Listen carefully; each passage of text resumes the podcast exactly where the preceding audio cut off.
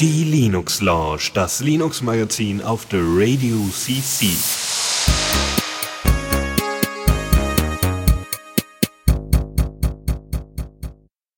Hallo und herzlich willkommen alle zusammen zur Linux Lounge Folge 272, heute am 13. August im Jahre 2023. Ich freue mich, dass wir jetzt endlich auf dem Stream sind mit der knapper Minute Verspätung, weil wir es am Anfang technisch nicht ganz hinbekommen haben. Ist aber nicht wild.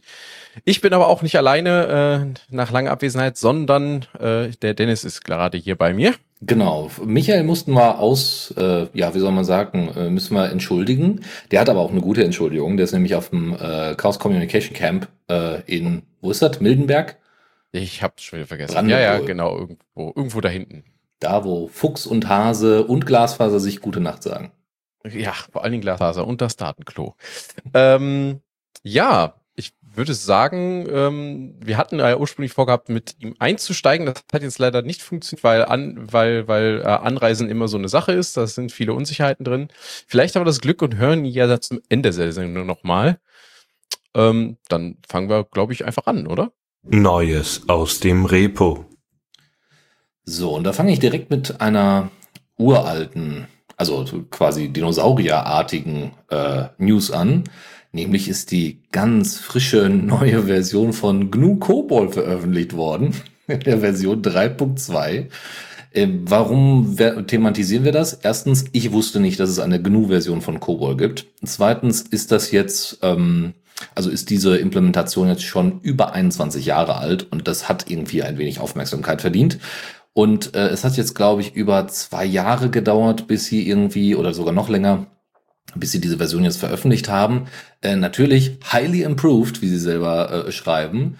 Ähm, und äh, GNU COBOL äh, transcompiles äh, der, äh, den COBOL-Code, den ihr schreibt, direkt zu C, was natürlich auch ganz nett ist. Ähm, und es gibt kaum noch Leute, die COBOL können, aber die dies können, äh, die werden, soweit ich informiert äh, bin, gut bezahlt, denn äh, viele Banken und so weiter haben das in der Vergangenheit äh, viel eingesetzt und äh, die werden natürlich nicht ihre komplette Infrastruktur auf einmal äh, auf ein Node.js ähm, neues Web-Framework oder sowas umstellen, ähm, nur um da Sachen zum Laufen zu kriegen. Vielleicht Rust oder so, mal gucken. Äh, ansonsten gibt's noch grundsätzlich so ein paar äh, File-IO-Improvements. Ähm, ja, Debugging mit äh, GDB und CoreDump ist irgendwie besser geworden. Und äh, ja, äh, es gibt jetzt auch eine bessere Möglichkeit, reproduzierbare Builds äh, anzulegen und damit umzugehen. Das erstmal zu COBOL. Jetzt ein bisschen fancier, nämlich Audapolis ist in der Version 0.3.0 erschienen. Das ist ein schönes Tool, mit dem ihr, ähm, also was mal mehr, mal weniger funktioniert, muss ich zugeben, aber damit könnt ihr automatisch ähm, äh, Podcast, äh, äh, Podcasts transkribieren lassen. Äh, in der neuen Version, also und ihr könnt dann auch Audio oder grundsätzlich Audiodateien auch und könnt diese dann auch abändern. Das heißt, ihr habt eine, die Audiodatei und die Transkription sind miteinander verknüpft. Wenn ihr also beispielsweise, ähm, ihr habt ein, ein Video, habt, nehmt davon die Audiospur, packt das in Audapolis, Audapolis erkennt dann entsprechend die Worte, die gesagt werden und ihr sucht darin zum Beispiel nach dem Wort Apfel und wollt so eine Art Supercut anlegen, dann ist das jetzt mit der auch neuen Version 0.3.0 tatsächlich möglich. Ihr könnt somit nämlich einfach filtern, wo die Person mal das Wort Apfel gesagt hat und könnt äh, dann das entsprechend exportieren die Audiodatei als auch natürlich die Transkription. Manchmal ist es ganz witzig, weil ihr somit äh, zum Beispiel, wenn wir jetzt hier beispielsweise zu viel Zeit brauchen, um irgendwie eine News rüberzubringen, dann könnten wir, wenn wir jetzt ganz viel Zeit und Ressourcen hätten, könnten wir nachträglich quasi das, was erkannt worden ist als Text, als Transkription, einfach rausschneiden und würden somit äh, quasi äh, vollständige Sätze, also weniger quasi zum Beispiel sagen. Oder weniger zum Beispiel. Das könnte man damit machen. Ähm, es gibt ein neues Dat äh, Dateiformat, da, oder das Dateiformat ist jetzt nochmal ähm, angepasster worden, weil diese Kombination zwischen äh, Audiodatei und Transkription, das ist halt nicht so easy, das muss halt funktionieren. Ansonsten kann man äh, genau diesen Dokumentenfilter, von dem ich gerade sprach, da könnt ihr eben dieses Wort Apfel dann erkennen lassen und Supercut draus machen. Ihr könnt ähm, Ihr könnt äh, jetzt entsprechend die, die, ähm, die Textgröße anpassen. Ihr könnt auch einfach so Plain Text äh, exportieren. Inzwischen könnt ihr auch WebM-Format importieren, was auch, ne, wie, deswegen sagte ich gerade, Videos kann man da ohne, ohne Probleme importieren. Die werden dann natürlich äh, äh, transkodiert und so weiter äh, und angepasst. Und was haben wir noch? Äh, ihr könnt, es gibt ja dann natürlich Erkennungsmodelle, also so, so ähm, Machine Learning Modelle, die im Hintergrund sind, damit das angepasst funktioniert. Und diese ähm, könnt ihr dann auswählen, je nach Sprache und auch je nach äh, Größe. Also wenn ihr zu, ich glaube, Whisper könnt ihr sogar auswählen oder Vosk. Also gibt es unterschiedliche Modelle zur Auswahl und dann auch die Größe. Da müsst ihr dann eben gucken, dass eure, entweder die Grafikkarte oder grundsätzlich euer Rechner das packt, auch mit genügend RAM und so, weil je größer natürlich euer Modell wird, desto schwieriger wird diese Transkription und das das äh, müsst ihr mit berücksichtigen. Und ihr könnt aber jetzt auch diese Downloads abbrechen. Das war vorher wohl nicht möglich. Äh, und ansonsten äh, ist es halt im Angebot als App-Image, als Dep-File und noch so ein paar Sachen, also auch für macOS und Co. Ähm, und da sind jetzt auch die Icons, also die, die Applikations-Icons jetzt auch mit implementiert, so dass das von der Usability einfach ein bisschen hübscher ist.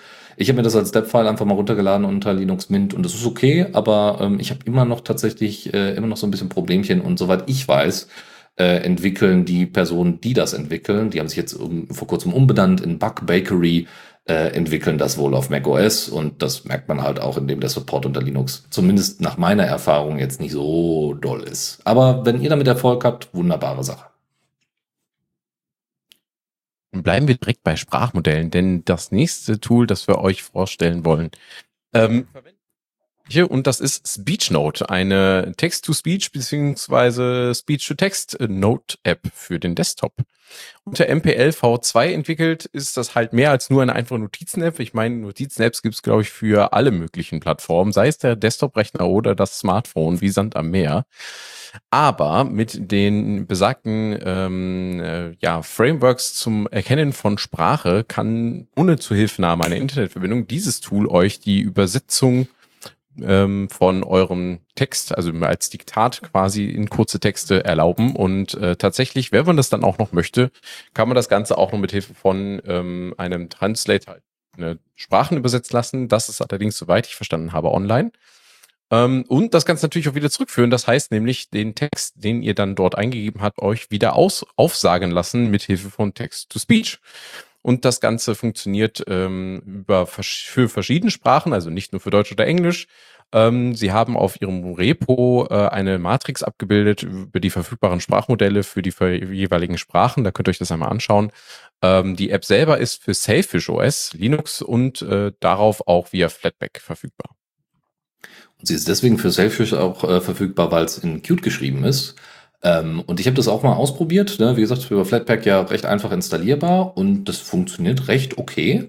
Ähm, man muss überlegen, das ist bei weitem nicht so mh, hm, fix. Also, äh, also ich kann empfehlen für den, zumindest für Deut äh, deutschsprachige Aufnahmen und, und Transkriptionen, ne, so, so ein bisschen Diktiergerät, äh, kann ich äh, vor allem äh, tatsächlich das Model von Whisper empfehlen, und zwar das Medium Model. Das Problem ist, dass wenn man das auf einem Rechner ausführt, der halt nicht so viel Power hat, dann dauert das auch schon eine Weile. Ne? Also es ist nicht so instantan. Ich meine, ich kenne viele iOS-Leute, die sich äh, sehr viel über Siri aufregen und dass da irgendwie nicht ordentlich die, die, die Voice-Commands erkannt werden.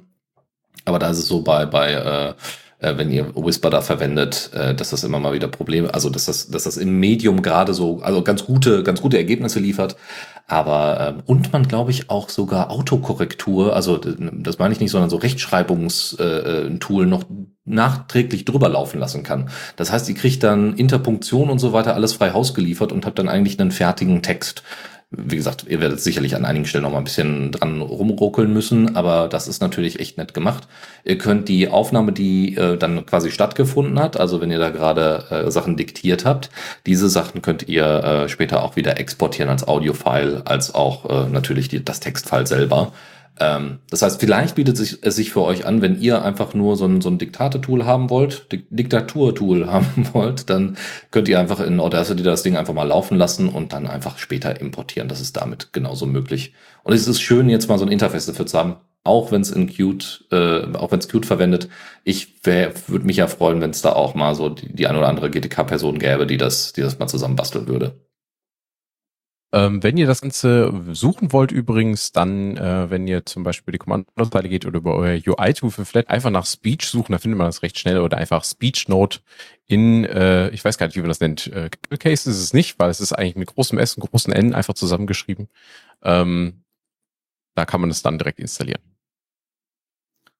Ich habe uns noch äh, Xornal mitgebracht ähm, in der Version 1.2.0. Ähm, das ist ein Notizentool, was, wie ich von Heise Online erfahren habe, wohl bei Ingenieuren äh, und bei Ingenieurinnen äh, sehr, sehr, aktiv genutzt wird, eben weil man da auf einem Tablet mit einem Stylus einfach mal kurz Ergänzungen anfertigen kann. Das ist natürlich ganz nett, ne? mal kurz eine Zeichnung anlegen, jemandem zeigen oder zuschicken.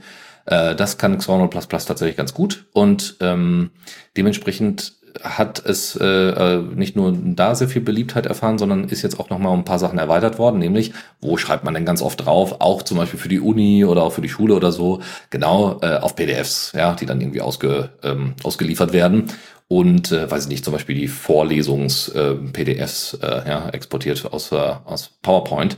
Ähm, da ist es jetzt möglich, äh, ein, Text, äh, ein erweitertes PDF-Textauswahlwerkzeug zu nutzen. Ihr könnt also im PDF entweder ähm, sofort quasi diese Texterkennung haben, wenn die, also wenn die schon da ist quasi, einfach nur sagen, dieser Text, äh, diesen Text würde ich gerne kopieren. Ne? Das ist also, wenn ihr ganz normal äh, ähm, PowerPoint-Präsentation exportiert, dann ist dieser Text auch wirklich erkennbar in einem PDF.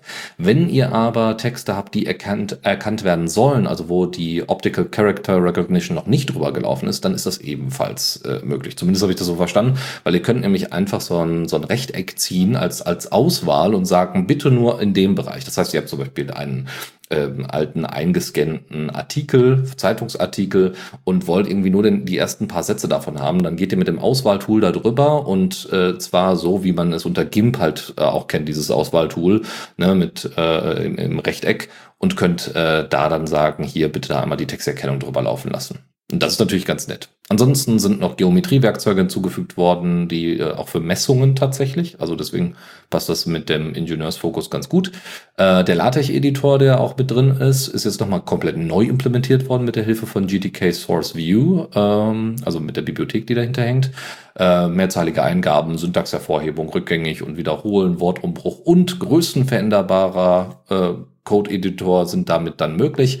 Sie haben äh, das Radiergummi nochmal äh, neu umgesetzt. Das ist jetzt schneller und zuverlässiger und haben auch nochmal das Rendering-System dahinter stark optimiert.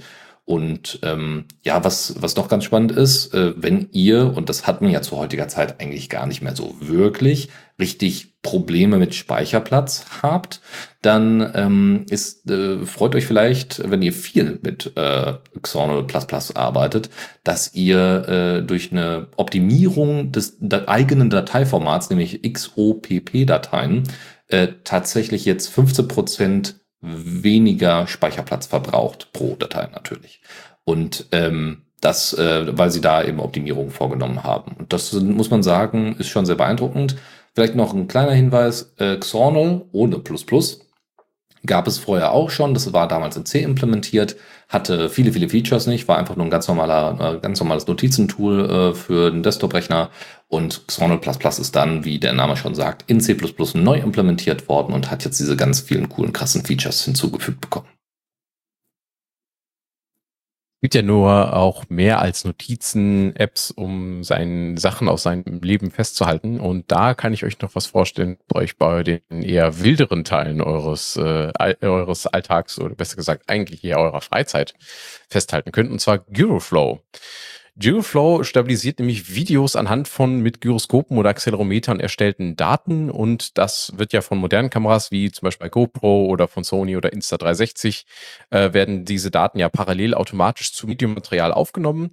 Ähm, man kann hier allerdings auch einfach eine normale Kamera nehmen und mit Hilfe eines externen Gerätes äh, die Gyroskopdaten zum Beispiel hinzufügen und diese dann verwenden, um das Video zu stabilisieren. UI des Programms ist dabei in mehreren Sprachen verfügbar und bietet einige Voreinstellungen für bekannte Geräte. Und die Software ist unter GPL v3 äh, gestellt, ähm, in Rust tatsächlich geschrieben. Das würde mich sehr freuen, wenn er das hört. Und ist für alle gängigen Desktop-Plattformen, das heißt für Linux, Windows und Mac verfügbar.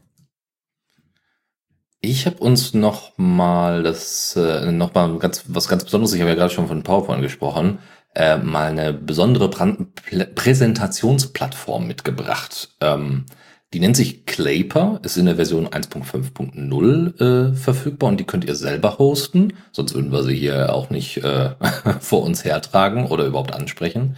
Aber diese Präsentationsplattform, was kann man sich darunter vorstellen? Da denkt man so, ja, das ist bestimmt sowas wie slides.net oder .com oder wie sie heißen oder äh, äh, nee, Canva ist eher so Images. Ähm, was ist das denn? Äh, gibt noch eins. Äh, ähm, Prezi, glaube ich. Ne?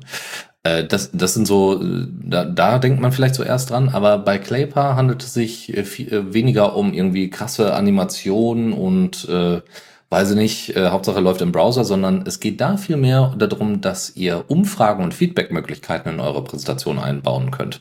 Das ist ganz cool. Das Ding ist tatsächlich sogar unter GPLv3 äh, lizenziert, was mich auch nochmal ein bisschen positiv geschockt hat. Ähm, ist in Englisch, äh, Französisch und Deutsch verfügbar, hat ein Docker-Image, was ihr dann recht fix äh, installieren und aufsetzen könnt. Und ihr könnt damit einfach äh, ganz normal äh, LibreOffice als auch äh, PPT-Dateien einfach hochladen im Untergrund läuft auch äh, LibreOffice tatsächlich. Einfach hochladen, die werden dann erkannt.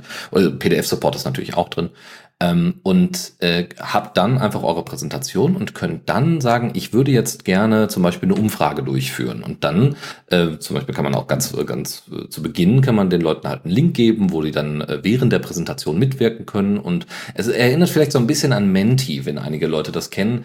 Ähm, da könnt ihr über einen Code euch einfach einloggen und dort äh, auch äh, Fragen beantworten oder eben so ein, bei einer Meinungsumfrage mitmachen direkt oder äh, bestimmte Worte eintragen Fragen und dann gibt es für den äh, Präsent, äh, Präsent, für die präsentierende Person äh, gibt es so eine Word Cloud, ja, so dass man einfach so ein bisschen Feedback sammeln kann.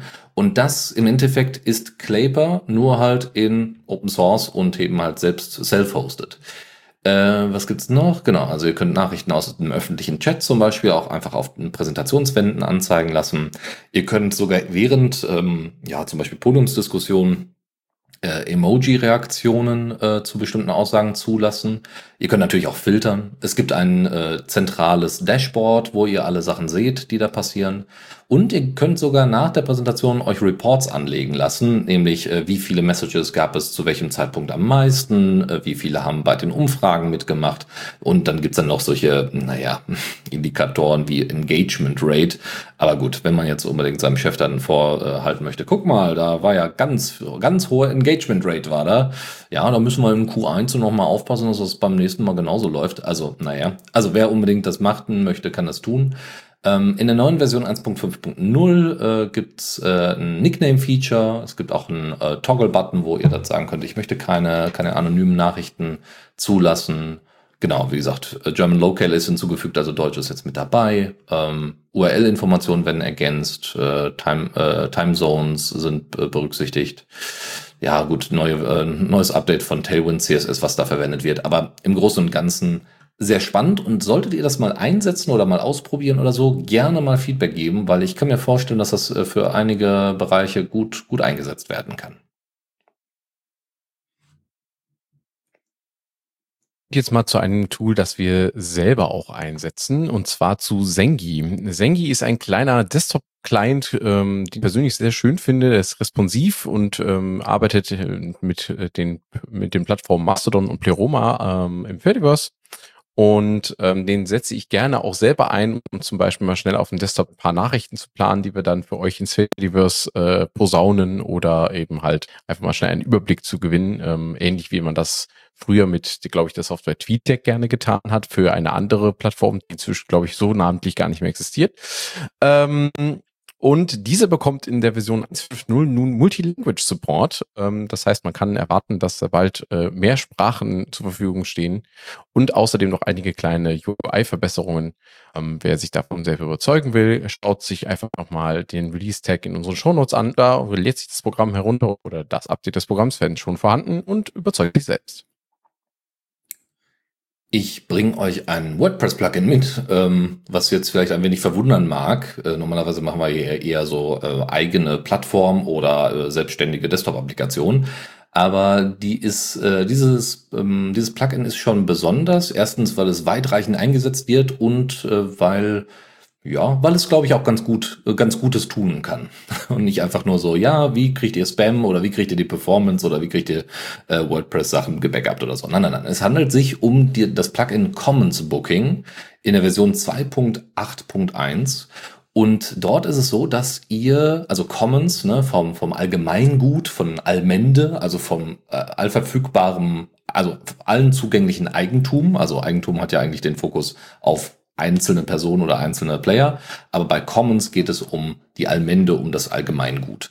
Und da geht es darum, äh, ähm, wenn ihr dieses Plugin verwendet, dass ihr äh, zum Beispiel Ressourcen zur Verfügung stellen wollt. Also zum Beispiel sowas wie Leihräder oder grundsätzlich Sachen, die in Leihläden stattfinden. Also das heißt, Leihläden sind Organisationen, in denen äh, ganz viele Hand, also zum Beispiel ganz viele Werkzeuge vorgehalten werden, ja, von der Bohrmaschine bis zum, was weiß ich, äh, Waffeleisen oder so. Und das braucht ihr ja nicht dauernd. Und da ist die Idee, dass es gar nicht so sehr darum geht, dass jetzt alle ein Waffeleisen haben, sondern es geht darum, dass wenn jemand ein Waffeleisen braucht, er das dort einfach leihen kann. Und um das aber zu verwalten, weil das ist im Endeffekt so eine Bibliothek der Dinge, ähm, um das irgendwie verwalten zu können, braucht es natürlich einfach zu benutzende und auch einfach aufzusetzende Werkzeuge. Und da, also, oder in dem Fall Plugins, äh, und in dem Fall kann das dieses äh, WordPress Plugin Commons Booking. Also es gibt einen sehr einfachen Booking-Prozess. Ihr könnt sagen, in welchen, äh, Zeit, äh, in welchen Zeiten das gebucht werden kann. Es kann zum Beispiel mal sein, dass, weiß ich nicht, die Bohrmaschine regelmäßig in, oder auch das Leih, äh, also das Lastenrad äh, und Leihrad äh, regelmäßig in, in die Werkstatt muss und so weiter, dann könnt ihr das entsprechend angeben. Ihr könnt Urlaube festlegen, wo also quasi auch keine Rückgabe oder auch keine Ausleihe möglich ist und und und. Und in der neuen Version äh, gibt es äh, noch viele, viele andere. Also ihr könnt auch Orte anlegen, äh, ne, wo die Sachen denn zu finden sind, wenn ihr zum Beispiel nicht nur an einem Ort einen Leihladen habt, sondern wenn der Leihladen sich das quasi mit anderen Leihläden in der, in der gesamten Stadt äh, äh, austauscht oder wenn es an unterschiedlichen Orten ähm, das Lastenrad zum Beispiel irgendwie äh, hingebracht wird, dann könnt ihr einfach sagen, das ist jetzt gerade da, nee, das ist da, nee, das ist gerade da äh, und dann kann man sich das dort abholen. Genau, also zu den neuen Features in der Version äh, 1.5. Äh, es gibt eine Buchungsvalidierung, die besser geworden ist als in der Vergangenheit. Ähm, äh, es können jetzt inzwischen alle Bildformate an eine Karte übergeben werden, so dass ihr sehen könnt, wo entsprechend diese Werkzeuge zu finden sind, wenn es mehr sind. Es gibt äh, bessere, ähm, also noch ein paar mehr Shortcodes, unter anderem für Standortkarten. Es gibt einen Timeframe-Helper, ähm, so dass eben zu sehen ist, wo sich vielleicht Timeframes zum Beispiel bei der Ausleihe überschneiden. Ja, so von wegen die eine Person möchte gerne irgendwie das Waffeleisen und die andere auch und das überschneidet sich gerade bei einem Tag. Dann ist das, äh, da muss man natürlich gucken, wie man diesen Konflikt löst, aber dadurch sieht man das deutlich besser.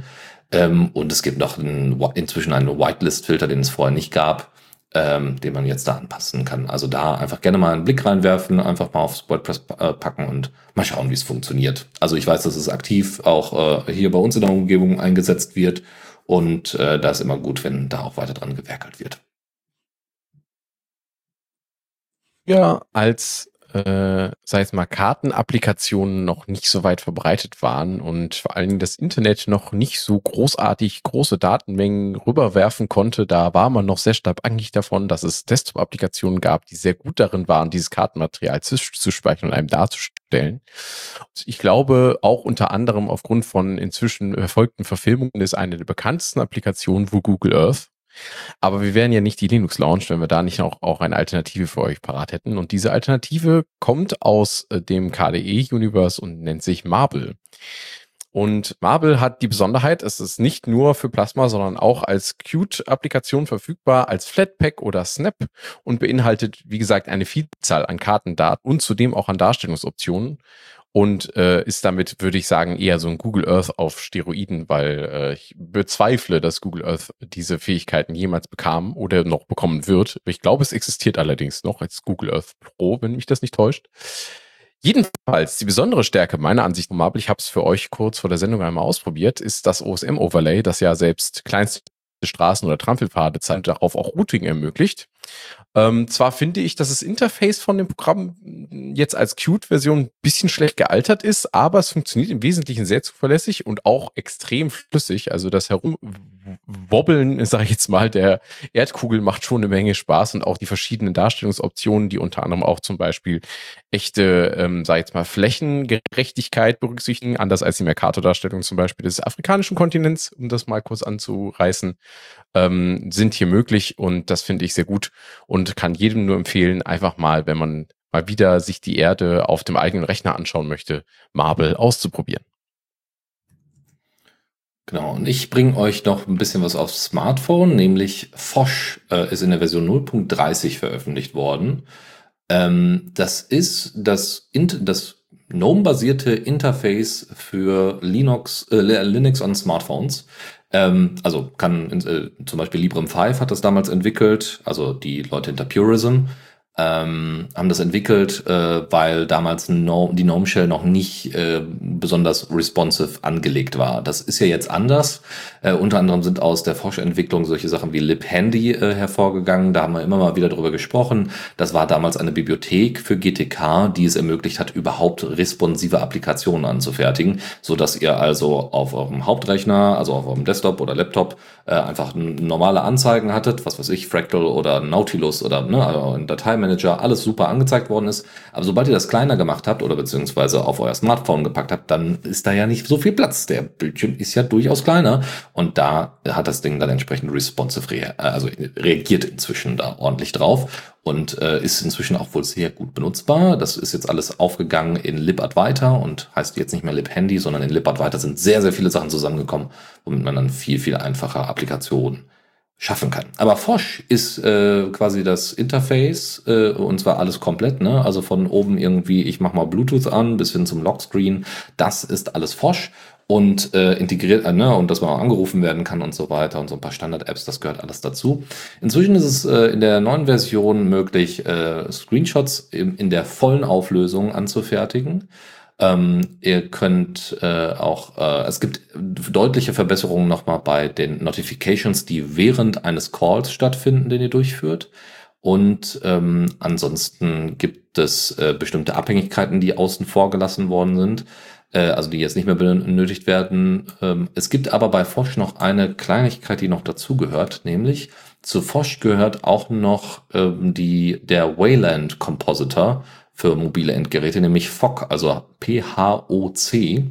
Ähm, und der äh, ist jetzt gewechselt zu WL Roots. Ähm, das äh, hat immens viele Verbesserungen äh, gebracht und auch viele Elemente werden jetzt langsam zu GTK 4 äh, überführt. Also wer das mal ausprobieren möchte oder wer sich das mal anschauen möchte, es gibt erstens relativ viele Demos auch auf YouTube, die man sich dazu anschauen kann, aber es gibt auch auf der Frostcon gab es nochmal einen wirklichen Deep Dive. Naja, es war also eine sehr schöne Zusammenfassung von, wie kann Linux auf Smartphones aussehen, was kann es, was, äh, wo ist der Unterschied zu Custom ROMs und so weiter.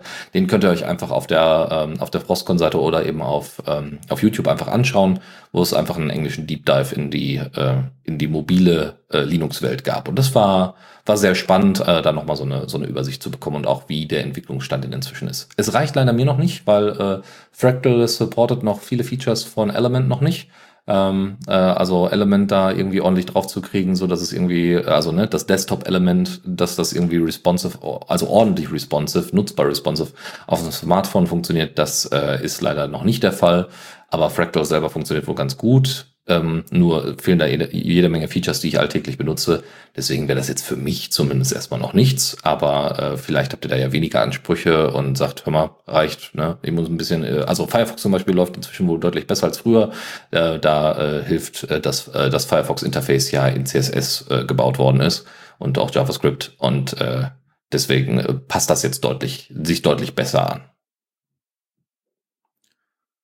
Okay, wir haben hier noch so eine kleine Untersektion und mal ganz schnell so ein paar Matrix-News noch. Das sind vor allem neue Releases, die aber auch noch mal ein paar äh, interessante Ergebnisse äh, hier äh, hervorbringen. Nämlich einmal äh, ihr habt, vielleicht wisst ihr das, dass bei Element, wenn ihr dort zum Beispiel äh, Videotelefonie macht, ähm, wenn ihr so One-on-One-Calls macht, dann ist das Peer-to-Peer. -Peer, ja, also die Informationen werden direkt quasi an euren, oder also Peer-to-Peer, -Peer, oder sie werden auf jeden Fall direkt übertragen. Ne? Es gibt einmal so eine Aushandlung, aber dann funktioniert das ganz normal über WebRTC, als wäre das ein Browser, weil Element ja selber äh, eben mit Web-Technologien entwickelt worden ist und ähm, im Endeffekt ja eine, eine, eine wie heißt es denn, eine, ähm, eine Electron-App ist. Äh, dementsprechend ist das da relativ einfach. Wenn es aber um größere äh, Calls geht, also mit mehr als zwei, also zwei Personen insgesamt, dann äh, setzt sich automatisch eine Jitsi-Instanz oder eine von vielen Jitsi-Instanzen, die Matrix.org halt anbietet, ähm, setzt sich dann automatisch da drauf und sagt halt, hallo, ich bin eine Jitsi-Instanz, hier könnt ihr Videocall äh, äh mit mir machen.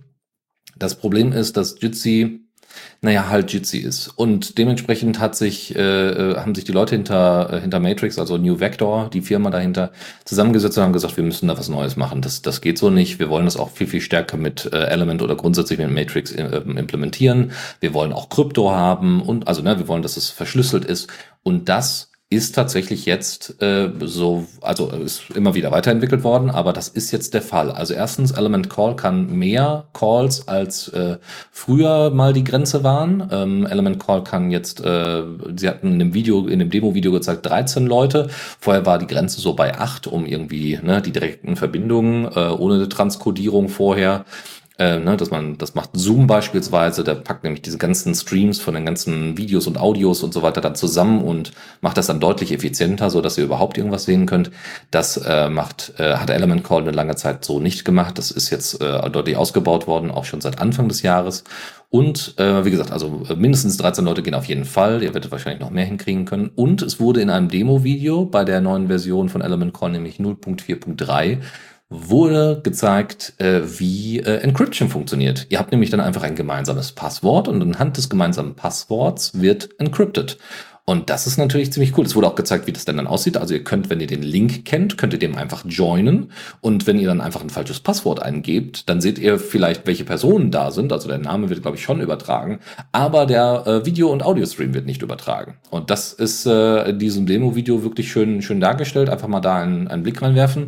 Es gibt aber noch so ein paar, paar Probleme, die noch ausgemerzt werden müssen. Ähm, mal abgesehen von so ein paar Flags äh, ihr ähm, das, das erste Problem ist, dass Firefox das noch nicht in irgendeiner Standardversion supportet, diese Encryption. Ja, also die, das Feature, damit das überhaupt funktionieren kann, äh, steckt erst in Firefox Nightly äh, und alles andere ist im Moment erstmal halt nur über Chrome ermöglicht. Und äh, ansonsten ist es eine unabhängige, einfache eigene Web-Applikation. Das heißt, es ist nicht zwangsläufig notwendig, dass ihr das mit Matrix gemeinschaftlich verwendet, sondern ihr nutzt es einfach im Browser und fertig. Und ähm, ich freue mich tatsächlich sehr darauf, wenn das Ding ordentlich funktioniert, ähm, ne, dann immer angekoppelt natürlich an einen Sign-up-Server und so äh, und entsprechend nicht mehr ähm, nicht mehr Jitsi verwendet wird und weil es wird deutlich smoother. Äh, die nutzen das tatsächlich auch jetzt schon standardmäßig Element Call bei New Vector für ihre, ähm, ich glaube, wöchentlichen äh, Demo-Runden, die die zwischendurch mal machen, wo es dann immer so, ein, so einen kleinen Livestream mit den ganzen MitarbeiterInnen, weil da sind ja auch viele Remote dabei. Äh, tatsächlich werden da die, die ähm, Matrix Live-Videos damit dann auch aufgezeichnet. Also nicht, weil es da ein Aufzeichnungstool gibt, sondern weil äh, die Verbindung stabil ist und sie testen es quasi in ihrem Alltag ebenfalls aus. Deswegen, das sieht schon ziemlich cool aus. So, also das war jetzt viel über Element Call, weil man auch ein bisschen Kontext mitliefern musste. Ein bisschen einfacher ist es bei Fluffy Chat in der Version 1.13, die veröffentlicht worden ist. Hat ein bisschen länger gedauert, weil die jetzt auf GitHub wohl gewechselt sind. Ich weiß nicht, ob sie vorher, glaube ich, glaube, sie waren vorher auf, auf GitLab äh, und sind jetzt auf GitHub gewechselt. Ähm, und dafür müssten, mussten viele Sachen aus dem Bildbereich, also um, um diese Auto, also CD und CI, äh, also Continuous Integration, ähm, und Continuous Deployment, äh, um das einzurichten, um eben Tests auch durchzuführen und so weiter, musste das alles neu geschrieben werden, damit das funktioniert. Und äh, das, das, das zieht noch einige Sachen nach sich, noch ein bisschen Arbeit nach sich. Deswegen ist in den letzten Monaten nicht so wahnsinnig viel passiert. Aber trotzdem, sie haben eine neue Version veröffentlicht. Erstens ist es möglich, dass ihr die Typing Notifications ausstellt. Also, ihr könnt im Client direkt sagen, bitte übertrage nicht, wenn ich schreibe. Ja, ähm, das kann für manche ein bisschen verwirrend sein, aber das ist nur so als Info, dass ihr das einstellen könnt.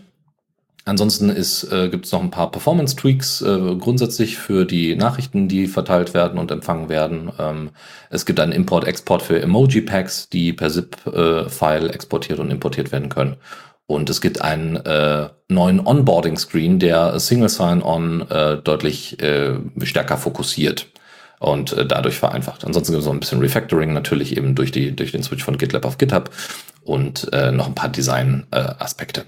So, und das letzte, die letzte News bezüglich Matrix ist Conduit. Conduit ist ein in Rust geschriebener, genau, Michael wird sich freuen, äh, in Rust geschriebener äh, Matrix Server, eine Server-Implementation. Und da gibt's jetzt aber wirklich große, große Nachricht. In der Version 0.6.0 von Conduit ist jetzt eine Tirade an Features veröffentlicht worden, nämlich ist es, äh, gibt es jetzt einen Support für Threads, ja, dass ihr eure Diskussion also ordentlich sortieren könnt, von Spaces, dass ihr eure Räume ordentlich, äh, ordentlich sortieren könnt und Registration Tokens sind auch supported. Zudem könnt ihr die History editieren und andere ähm, Relation Endpoints sind mit drin.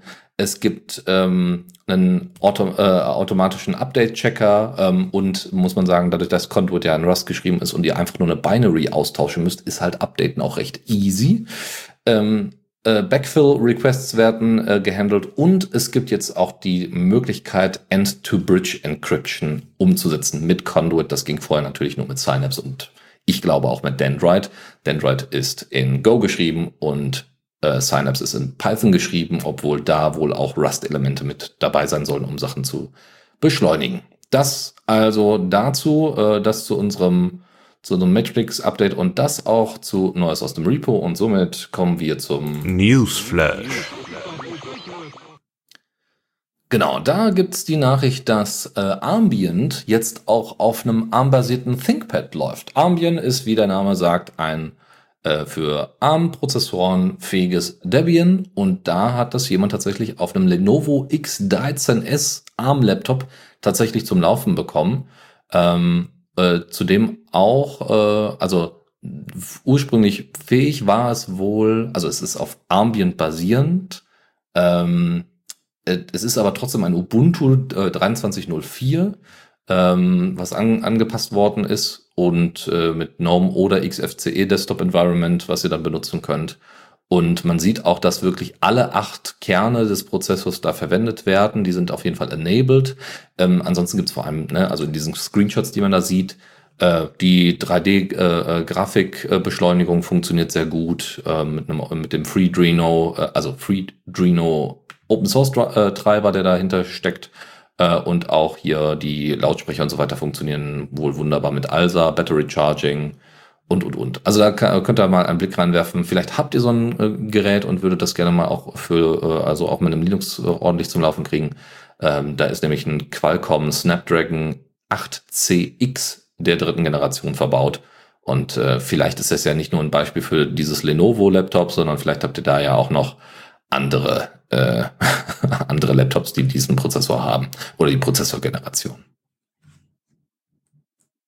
Ich habe euch einen kleinen Heise-Artikel mitgebracht, den ihr vielleicht auch schon selber gelesen habt, aber für alle, die, die es verpasst haben, es gab eine Studie darüber, über die große Frage, sind Open Source Softwareprojekte wirklich inhärent sicherer im Sinne der IT-Sicherheit als proprietäre Software. Das hat der Bonner Informatiker Mark Ohm im Auftrag der Open Source Business Alliance, der OSB Alliance, untersucht. Und ähm, ja, das große Fazit des Ganzen lautet, ähm, das Entwicklungsmodell an sich wer hätte es gedacht, erlaubt keine Aussage und vor allen Dingen auch keine generelle Aussage über die Sicherheit des verwendeten Programmes. Bei Open Source Software sei die Implementierung der Verfahren jedoch zumindest für jeden prüfbar und das hat an sich schon mal einen kleinen Vorteil. Ähm, als persönlich empfohlenen Kö Königsweg hat der Experte den Einsatz kommerzieller Open Source Software ähm, gesehen, die auf der Basis von Community-Projekten von Unternehmen vorangetrieben, unterstützt und recht, rechtssicher vertrieben wird. Ach, rechtssicher ist so ein schönes Wort.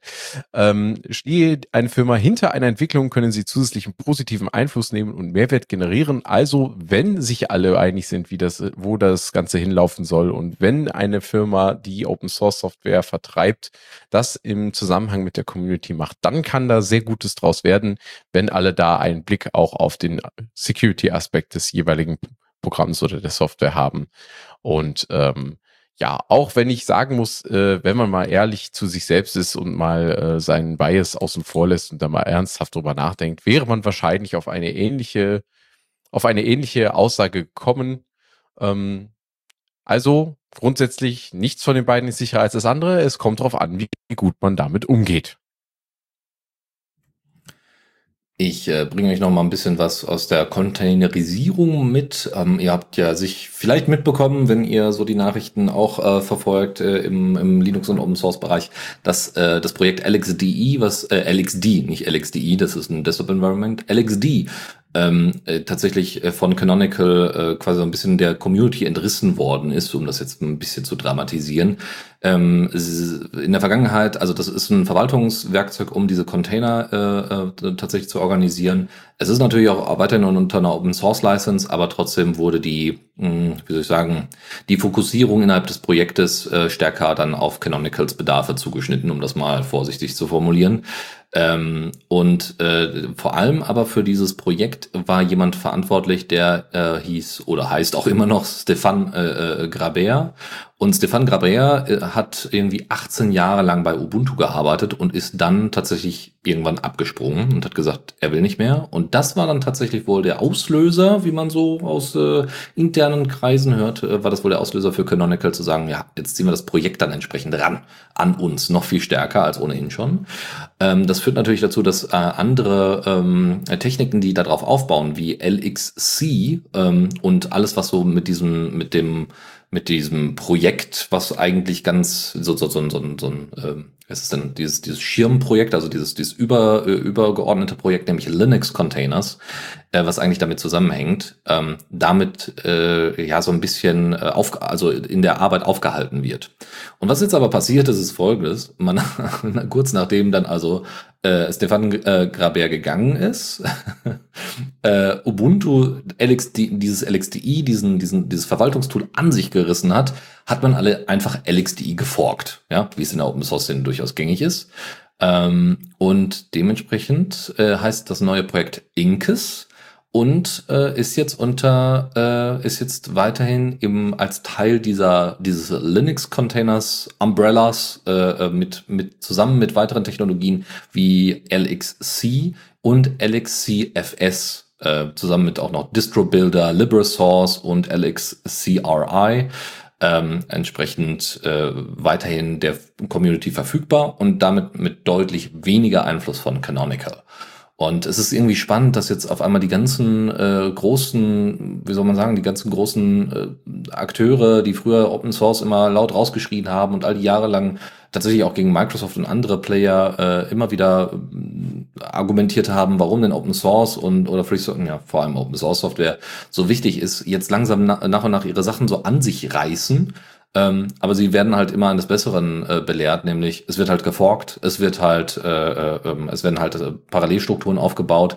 Das ist alles nicht hilfreich. Also ich finde es immer wieder witzig, es gibt ja immer wieder die Diskussion, oh, wir haben so viele Distros oder alles für Riesenaufwand und so. Aber bei sowas, ja, egal ob es jetzt bei Red Hat ist oder jetzt bei LXD oder so, da machen jetzt gerade die Konzerninteressen äh, gerade genau denselben Kram mit der mit der mit dem Forking, ja? Also Projekte, die gut gelaufen sind, werden jetzt dadurch, dass sie eben an die Konzerne stärker gebunden werden sollen, zumindest werden jetzt äh, damit äh, ja, kaputt gemacht ist jetzt nicht so äh, nicht der der Punkt, aber eher müssen halt geforkt werden, damit sie wieder die Unabhängigkeit haben.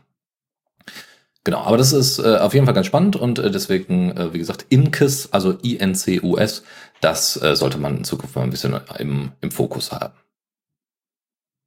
Ich finde aber da tatsächlich sehr, sehr spannend, was du da ansprichst in Bezug auf das Forking.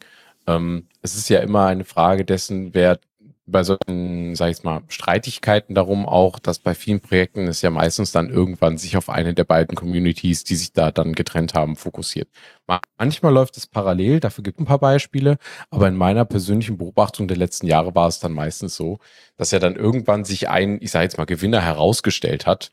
Ähm, und diese Community hat das meistens dann erfolgreicher weitergeführt als die andere. Und meistens kamen dann noch ein paar von der anderen Community dann doch noch hinterher und dazu. Und dann irgendwann war das andere Projekt entweder in die Versenkung verschwunden, nicht mehr bekannt oder eingestellt. Oder gibt es ja unterschiedliche das muss ja nicht immer zum Nachteil sein. Manchmal ist so eine Neuausrichtung auch einfach ganz sinnvoll.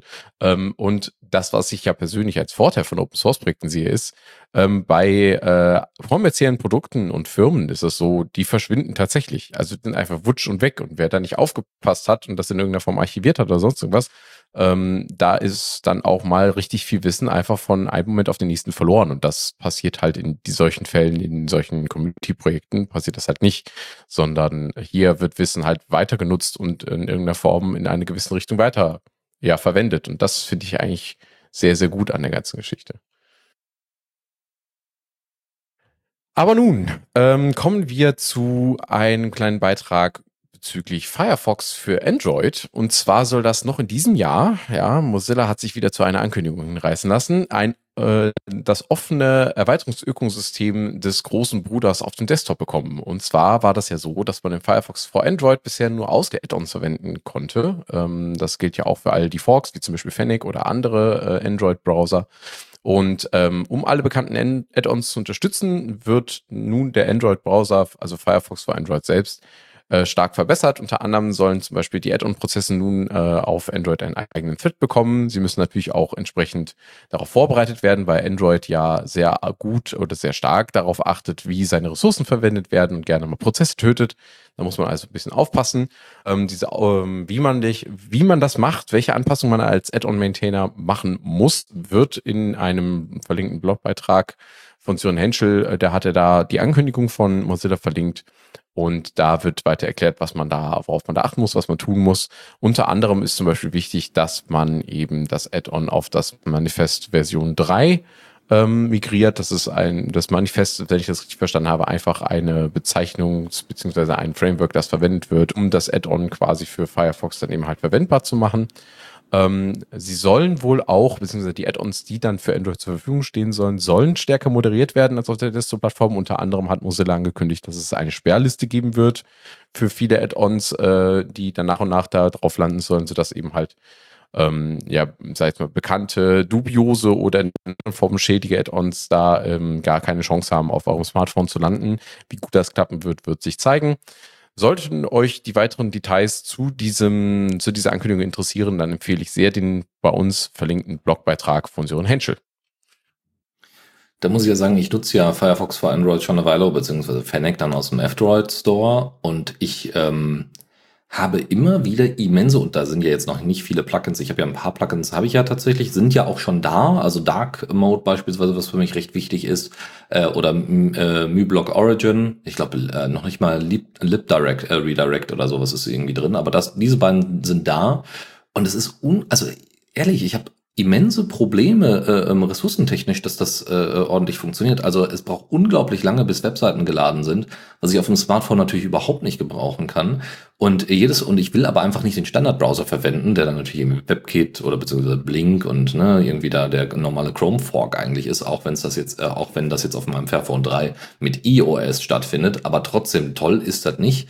Und ich bin also, muss ich sagen, äh, mehr als unzufrieden mit Firefox für Android und hoffe, dass sich das, äh, ja, ich weiß auch nicht, woran es liegt, muss ich ganz ehrlich sagen. Ich hoffe, dass sich das alsbald äh, verändert, gerade wenn vielleicht das Erweiterungsökosystem da ein bisschen stärker wird äh, dass sich da noch, noch mal was regt, ähm, weil wie gesagt, ich, ich kann mir auch nicht so ganz genau erklären, warum das ein Problem ist. Ich weiß, dass Firefox für Android immer ein bisschen hinter dem Desktop Firefox und auch was die Gecko Engine angeht und und und immer ein bisschen hinterherhängt. Alles gar kein Ding. Aber das ist ja jetzt, also seitdem ich das Fairphone habe, ist das ein Problem. Mal mehr, mal weniger. Und das darf eigentlich kein Problem sein. Ja, da bin ich ganz bei dir. Dann aber, weil wir jetzt bei Erweiterung E sind, noch eine schöne äh, Nachricht, nämlich äh, LibreOffice hat ja auch ein eigenes Extension Center, wo auch Templates hinterlegt sind. Also wenn ihr mal ein Gantt-Chart basteln wollt in äh, Excel, beziehungsweise dann in Calc, in LibreOffice Calc, dann könnt ihr das da einfach machen äh, und runterladen und weiter nutzen. Und die haben tatsächlich die Webseite für diese Extension, dieses Extension-Portal haben sie jetzt tatsächlich verbessert. Ihr seht dort auch die Anzahl an Downloads deutlich besser. Ihr habt eine gute äh, Suche, die es vorher so in der Form nicht gab. Äh, Tag-Filters äh, äh, sind drin, also Tag-Filter sind verfügbar, so dass ihr Schlag, nach Schlagworten suchen könnt.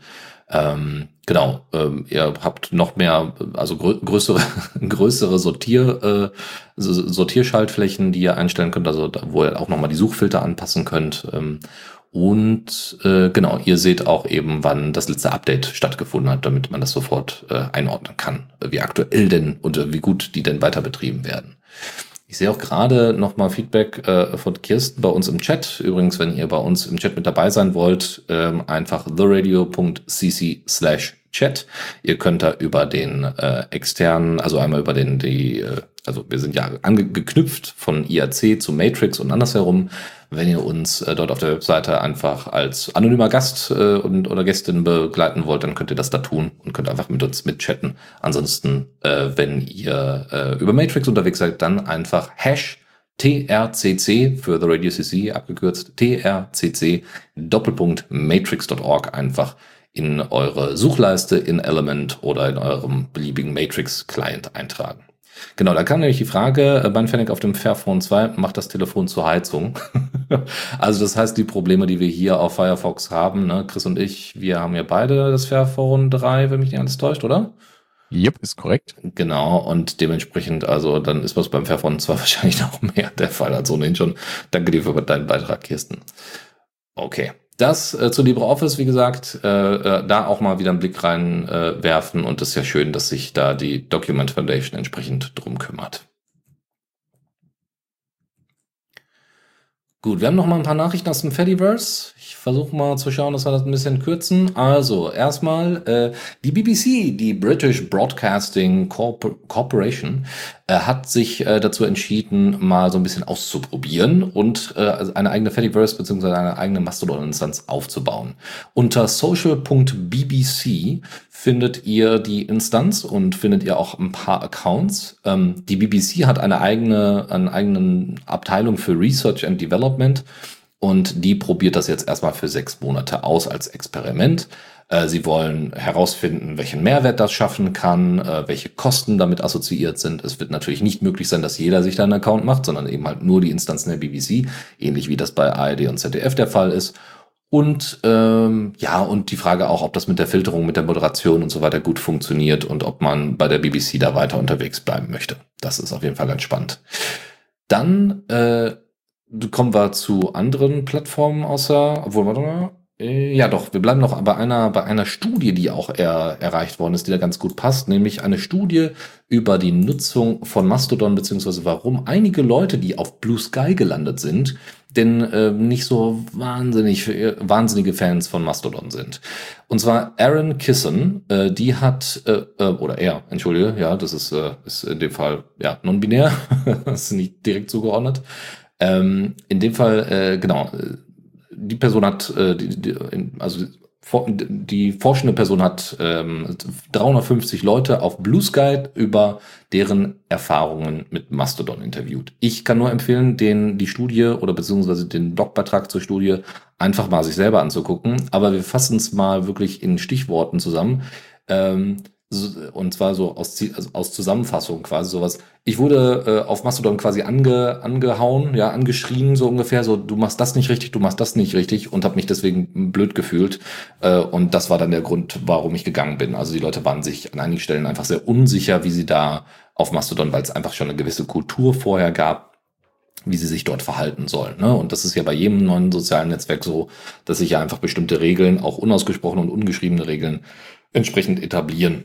Dann äh, gab es noch die Kritik, dass äh, man eben kaum die Leute finden konnte oder die, die eigenen Interessen, die man verfolgte, irgendwie nachvollziehen, äh, also äh, um, um diese zu finden, dass alles deutlich schwerer war. Das lag unter anderem an der Suche, aber es lag auch einfach daran, dass natürlich die Leute äh, ziemlich versprengt auch waren. Ne? Meine Freunde sind auf die Instanz und ich bin dann auch auf eine andere und dann konnte man nicht mit denen kommunizieren, weil die Instanzen sich gegenseitig geblockt haben und so. Ne? Da gab es äh, Defederation-Probleme und so. Das kann man natürlich auch ver, äh, nachvollziehen. Und dann gab es aber auch ganz, ganz viele Leute, die gesagt haben, ja, es ist einfach viel zu confusing, viel zu, viel zu verwirrend, viel zu viel Arbeit, um das alles irgendwie wieder neu aufzubauen und einfach eben aufgrund dieses, äh, äh, aufgrund dieser Kritik so von wegen, du weißt nicht, wie das ordentlich hier zu funktionieren hat, wie das, wie du, wie du dich, äh, dich verhalten sollst, das ist natürlich so, äh, durchaus ein größeres Problem. Ne? So. Und auch, dass viele Leute gesagt haben, ja, diese Federation, das funktioniert ja eben nicht ordentlich. So, und äh, genau, andere haben gesagt, das ist äh, äh, das Fediverse ist grundsätzlich zu ernst, zu langweilig und nicht besonders offen für Spaß. und da muss ich ja immer sagen, da weiß ich nicht, in welchen Ecken des Fediverse die unterwegs waren, aber ähm, die Idee ist natürlich, also das, was die Leute meistens gemeint haben, ist sowas wie dieser, dieser wilde Westen, den es eine Weile lang auch auf Reddit oder auf anderen, in anderen Communities gab oder auch auf Twitter sowieso den gibt es äh, an einigen Stellen halt im Fediverse in dieser Form nicht. Oder da gibt's halt dann die Elemente der Defederation, die dann eine Rolle spielen. Und ansonsten geht's halt da äh, darum, also das sind so die Ergebnisse daraus, äh, die man es, man, es braucht einfach eine Diskussion, was denn man den, äh, den Leuten lässt, also den NutzerInnen entsprechend lässt, äh, was für was für Freiheiten man denen lässt. Äh, es geht darum, äh, Gesundheit, also mentale Gesundheit primär äh, zu fokussieren und natürlich zu schauen, dass ähm, die kommenden Nutzer, die neuen, die dazukommen, lernen, dass sie ihre eigene Experience selber schaffen müssen. Und das ist für viele halt sehr viel Arbeit, das ist auch richtig so. Aber ähm, vielleicht kann man das an einigen Stellen deutlich vereinfachen. Mal gucken. Es gibt ja auch immer noch Diskussionen über eine Volltextsuche. Ich bin mal sehr gespannt.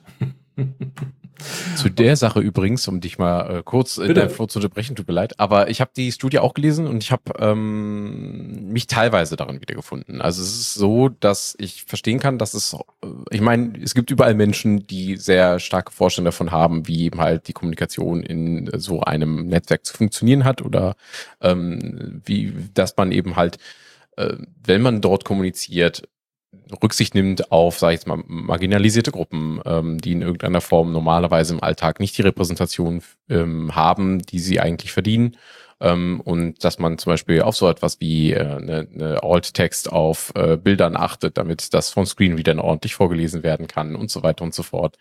Ähm, das sind alles so Kleinigkeiten, die ähm, zum Beispiel ich persönlich auch erst im Laufe der Zeit gemerkt habe, gelernt habe, gesehen habe, dass es diese Möglichkeiten gibt, das überhaupt zu machen ähm, und versuche das auch immer nach bestem Gewissen alles zu bedenken, wenn ich mal poste. Es hat bei mir allerdings auch, muss man ganz ehrlich dazu sagen, dazu geführt, dass ich mir bei manchen Sachen auch dreimal überlege, ob ich etwas ins äh, Fediverse hinaus posaune, weil manchmal ist der Inhalt einfach nicht, äh, sag ich mal, wertvoll genug, um die äh, Arbeit, die ich darin dann investiere, um ihn möglichst ausreichend aufzuarbeiten, ähm, im Sinne von darüber nachzudenken, habe ich an alles gedacht, zu hoch ist, ähm, um es dann doch zu tun. Und das, ähm, glaube ich, ist so ein Self-Silencing, dieses Risiko besteht halt einfach. Und ich glaube, es ist auch wichtig, dass man das adressiert, ähm, dass man auch einfach mal sagt, ihr liebe Leute, ähm, es ist gut, dass es diese unausgesprochenen Regeln gibt und dass viele davon inzwischen ausgesprochen und auch ausgeschrieben werden.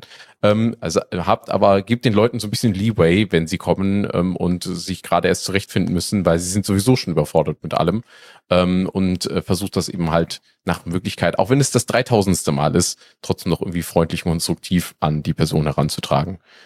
Genau, was, was ich da auch spannend fand, sind so die Diskussionen, die dann auch auf Lemmy stattgefunden haben, was auch gleich das Stichwort ist für die nächste News, ähm, nämlich, äh, dass Leute gesagt haben, hey, ähm, wir können das total verstehen, auch, auch Leute, die jetzt sagen, äh, mal unsere politischen Überzeugungen, was irgendwie Transinklusivität und so weiter angeht, das, das, ne, das wollen wir weiter hochhalten, wir finden das wichtig, dass es da entsprechende Bewegungen gibt, die sagen, hier, nee, wir akzeptieren hier diese Form von vermeintlichem Spaß, ja, der, der dann immer vorgeschoben wird, akzeptieren mm, wir mhm, nicht, absolut. Ne, sondern das ist diskriminierend und das ist ein Problem, ja. Äh, und die, die, die dann auch sagen, ja, es ist auch einfach die, die Diskussion, ne, the, the well is poisoned, ja. Also die Diskussion ist einfach an vielen Stellen so vergiftet, dass selbst bei den, erst wenn die Leute sagen, ha, das ist ja, also ne, ein, ein, ein Witz machen, also ein Witz wird gemacht, so ungefähr, oder es wird zumindest unterstellt, dass es einer ist.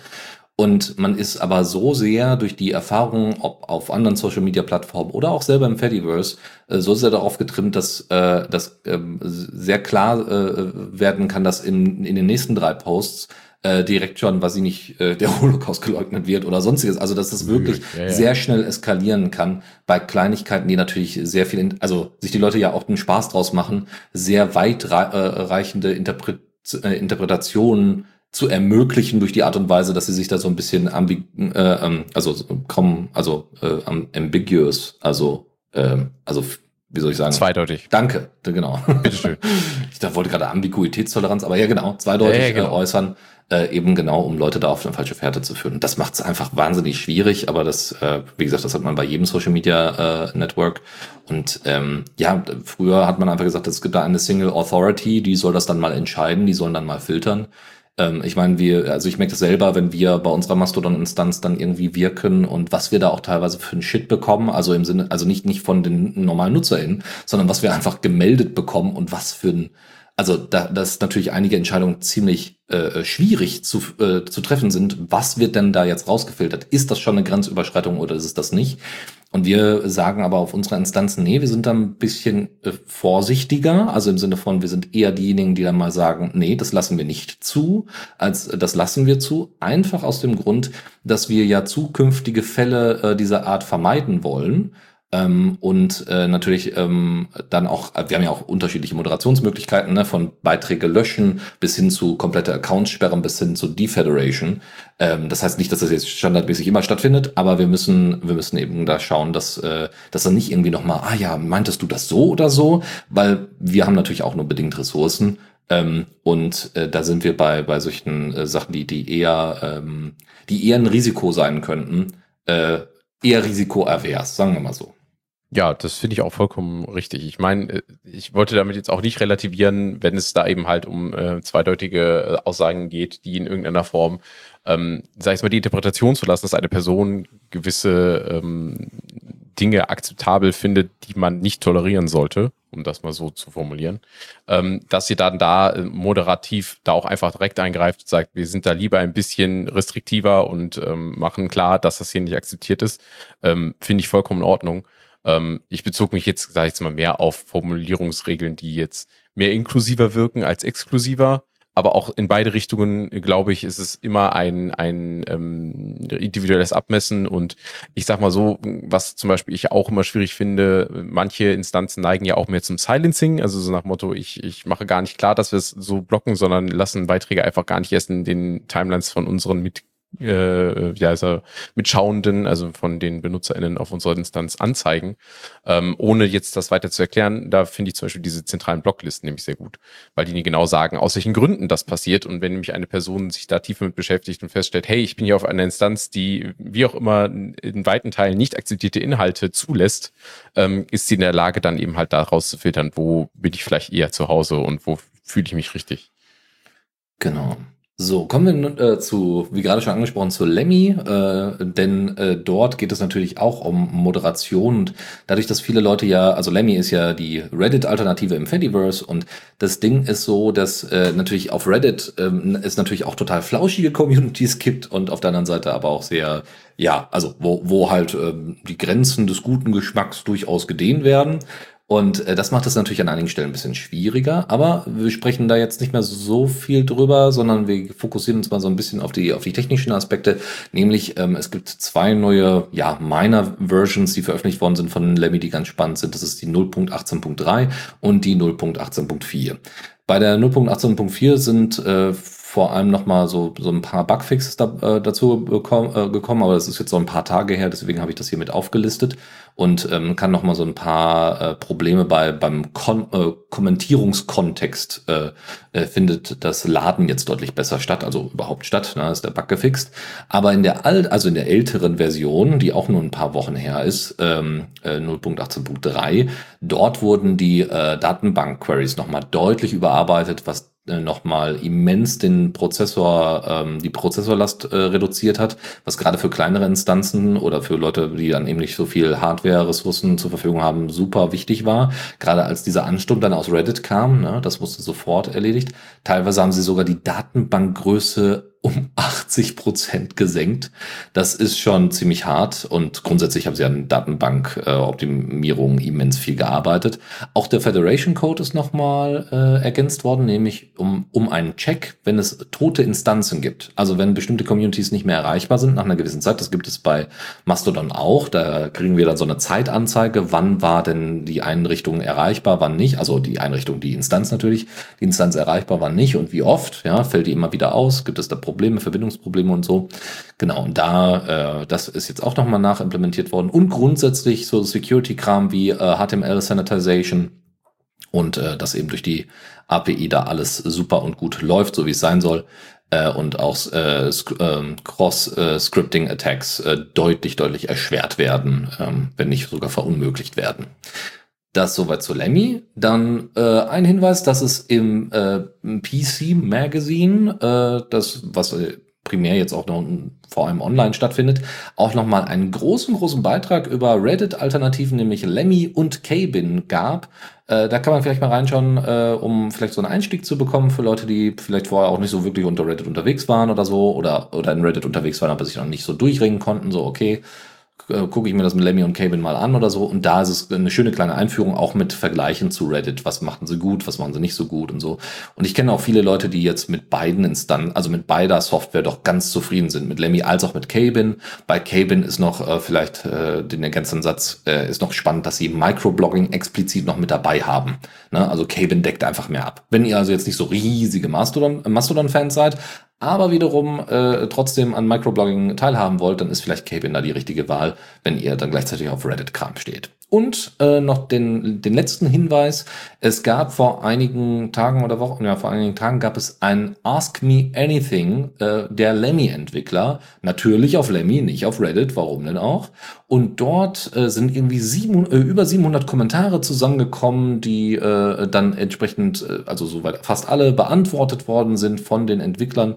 Das heißt, wenn ihr da mal Lust drauf habt, ähm, da mal äh, nachzustöbern, ne, da ging es unter anderem um auch GDPR und wie die so drauf, äh, wie, sie, wie sie dem gegenüberstehen und so oder was sie dazu sagen können. Ähm, einfach mal einen Blick reinwerfen, ist auf jeden Fall ein spannendes Sammelsurium von Informationen über das Projekt. Genau. Und dann würde ich sagen, ist jetzt äh, Zeit für Spielspaß und Spannung. Zockerecke. Wuhu, ich freue mich. Ähm, dieses Mal starten wir wieder mit This Month in Valorant. Es gibt wieder Neuigkeiten aus dem Projekt nach dem Release der Alpha 0.15. Ähm, da wurden jetzt allerdings vor allen Dingen unter der Haube und innerhalb des Projektes viele Tools verbessert und so gibt es nun einen ersten Entwurf für eine Roadmap tatsächlich für die weitere Entwicklung von Valorant. Den Link dazu gebe ich euch in die Show Notes, da könnt ihr mal drauf schauen, ist ganz spannend. Ist aber wie gesagt bisher nur ein Entwurf, der ist tatsächlich auch open for discussion, da kann man sich auch gerne dran beteiligen und vielleicht äh, da versuchen, den Fokus äh, in die eine oder andere Richtung zu verändern. Ähm, zudem gibt es nun äh, die Möglichkeit, wesentlich bequemer Valorant Lauren bei der Übersetzung zu unterstützen, denn es wurde das, äh, ich glaube, es ist ein GitLab-Projekt, jetzt verknüpft mit Weblate und ein Dokument äh, erstellt, wie man das, äh, wie man Übersetzungen beitragen kann. Auch da habe ich euch einen Link in die Show Notes gepackt. Und es werden vor allen Dingen gerade weiterhin fleißig kleine Sites gebaut. Es gab ja eine Zeit lang ähm, ein, äh, ein anderes System zum Erstellen von kleinen, zufällig erstellten Orten, die man einfach mal so kurz erkunden kann, die also jetzt nicht so riesig sind wie ein Dungeon oder eine Höhle, sondern eben halt was kleiner und feiner, aber trotzdem Spaß, spaßig zu erkunden sein sollen. Und dieses System wurde dann geändert zum Sites-System und ähm, da werden jetzt aktuell weitere ähm, Sites erstellt. Zuletzt dazugekommen sind jetzt einige Ruinen, die zu verschiedenen Biomen passen. Ähm, außerdem hat man sich überlegt, ja, dieses Crafting-System, das wir haben, ist toll. Das Problem ist nur, irgendwie kann sich jeder alles selber machen, weil wenn, selbst wenn man nur äh, in Dungeons geht, kann man durch reines Looting eigentlich an so ziemlich alle Sachen kommen, die man braucht, um beliebige Dinge herzustellen. Also hat man sich überlegt, wir machen Ressourcen jetzt ein bisschen schwieriger zu erhalten, ähm, weniger Loot, dafür ganz klassisch muss man es einfach abbauen oder sammeln in der Natur oder aus Höhlen und äh, damit soll man einfach einen Incentive haben, mehr die Natur zu erkunden und sich die Gegend anzuschauen, denn das bei Valorant sehr, sehr, sehr lohnenswert. Äh, für eine computergenerierte Welt ist sie sehr schön und lohnt sich einfach zu betrachten. Ähm, und bisher wurde in den ganzen Crafting-Systemen das äh, grundlegendste von allen Dingen, nämlich gutes Essen, stark vernachlässigt. Und da soll es zukünftig mehr Rezepte geben, die diverse Effekte bringen und damit eben halt auch das Buffing für äh, Monsterkämpfe ähm, ein bisschen spannender machen sollen. Außerdem mitgebracht habe ich euch noch ganz kurz die News zu Open Morrowind 0.48. Und zwar bringt Open Morrowind jetzt Shader mit.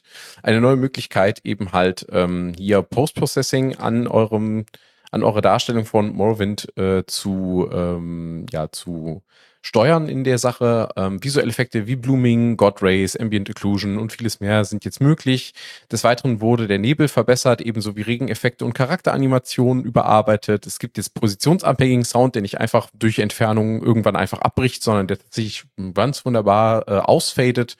Und die Modding UI, das heißt eigentlich der Launcher, der es euch ermöglicht, quasi die verschiedenen Mods, äh, die ihr mitladen möchtet, zu ähm, verwalten, soll jetzt auch überarbeitet werden, sodass es ein bisschen zugänglicher ist. Und äh, OpenMorrowind setzt jetzt auf ähm, die eine eigene Skript-API und zwar wurde auf Basis von Lua die Open Morrowind Lua ähm, Skript-API entworfen. Die ist noch in Entwicklung, ist auch noch nicht fertig oder freigegeben zur Entwicklung, aber soll jetzt demnächst dann dazukommen. Ähm, das heißt, dass man auch zukünftig dann Modifikationen speziell für die Open Morrowind Engine dann in Lua äh, verfassen kann. Und übrigens, wer Open Morrowind auf der Steam Deck zum Laufen bekommen möchte, wenn er sie eine besitzt, ähm, der werfe gerne mal einen Blick in den Guide in dem verlinkten Post bei äh, gamingonlinux.com. Äh, da hat sich Liam nämlich mal ein bisschen hingesetzt und mal versucht, möglichst äh, ja, stringent zu erklären, wie man OpenMW ganz bequem auf der Deck zum Laufen bekommt. Wunderbar. Und es gibt dann gerade äh, sehr spezielle Nachfragen im Chat, unter anderem, also von, von äh, Dev äh, ähm, RTZ, der übrigens derjenige war, der den Vortrag auf der Frostcon über die ähm, über die äh, äh, Smartphones, also Linux-Smartphones gehalten hat. Deswegen, ah, ja, ja. Äh, genau.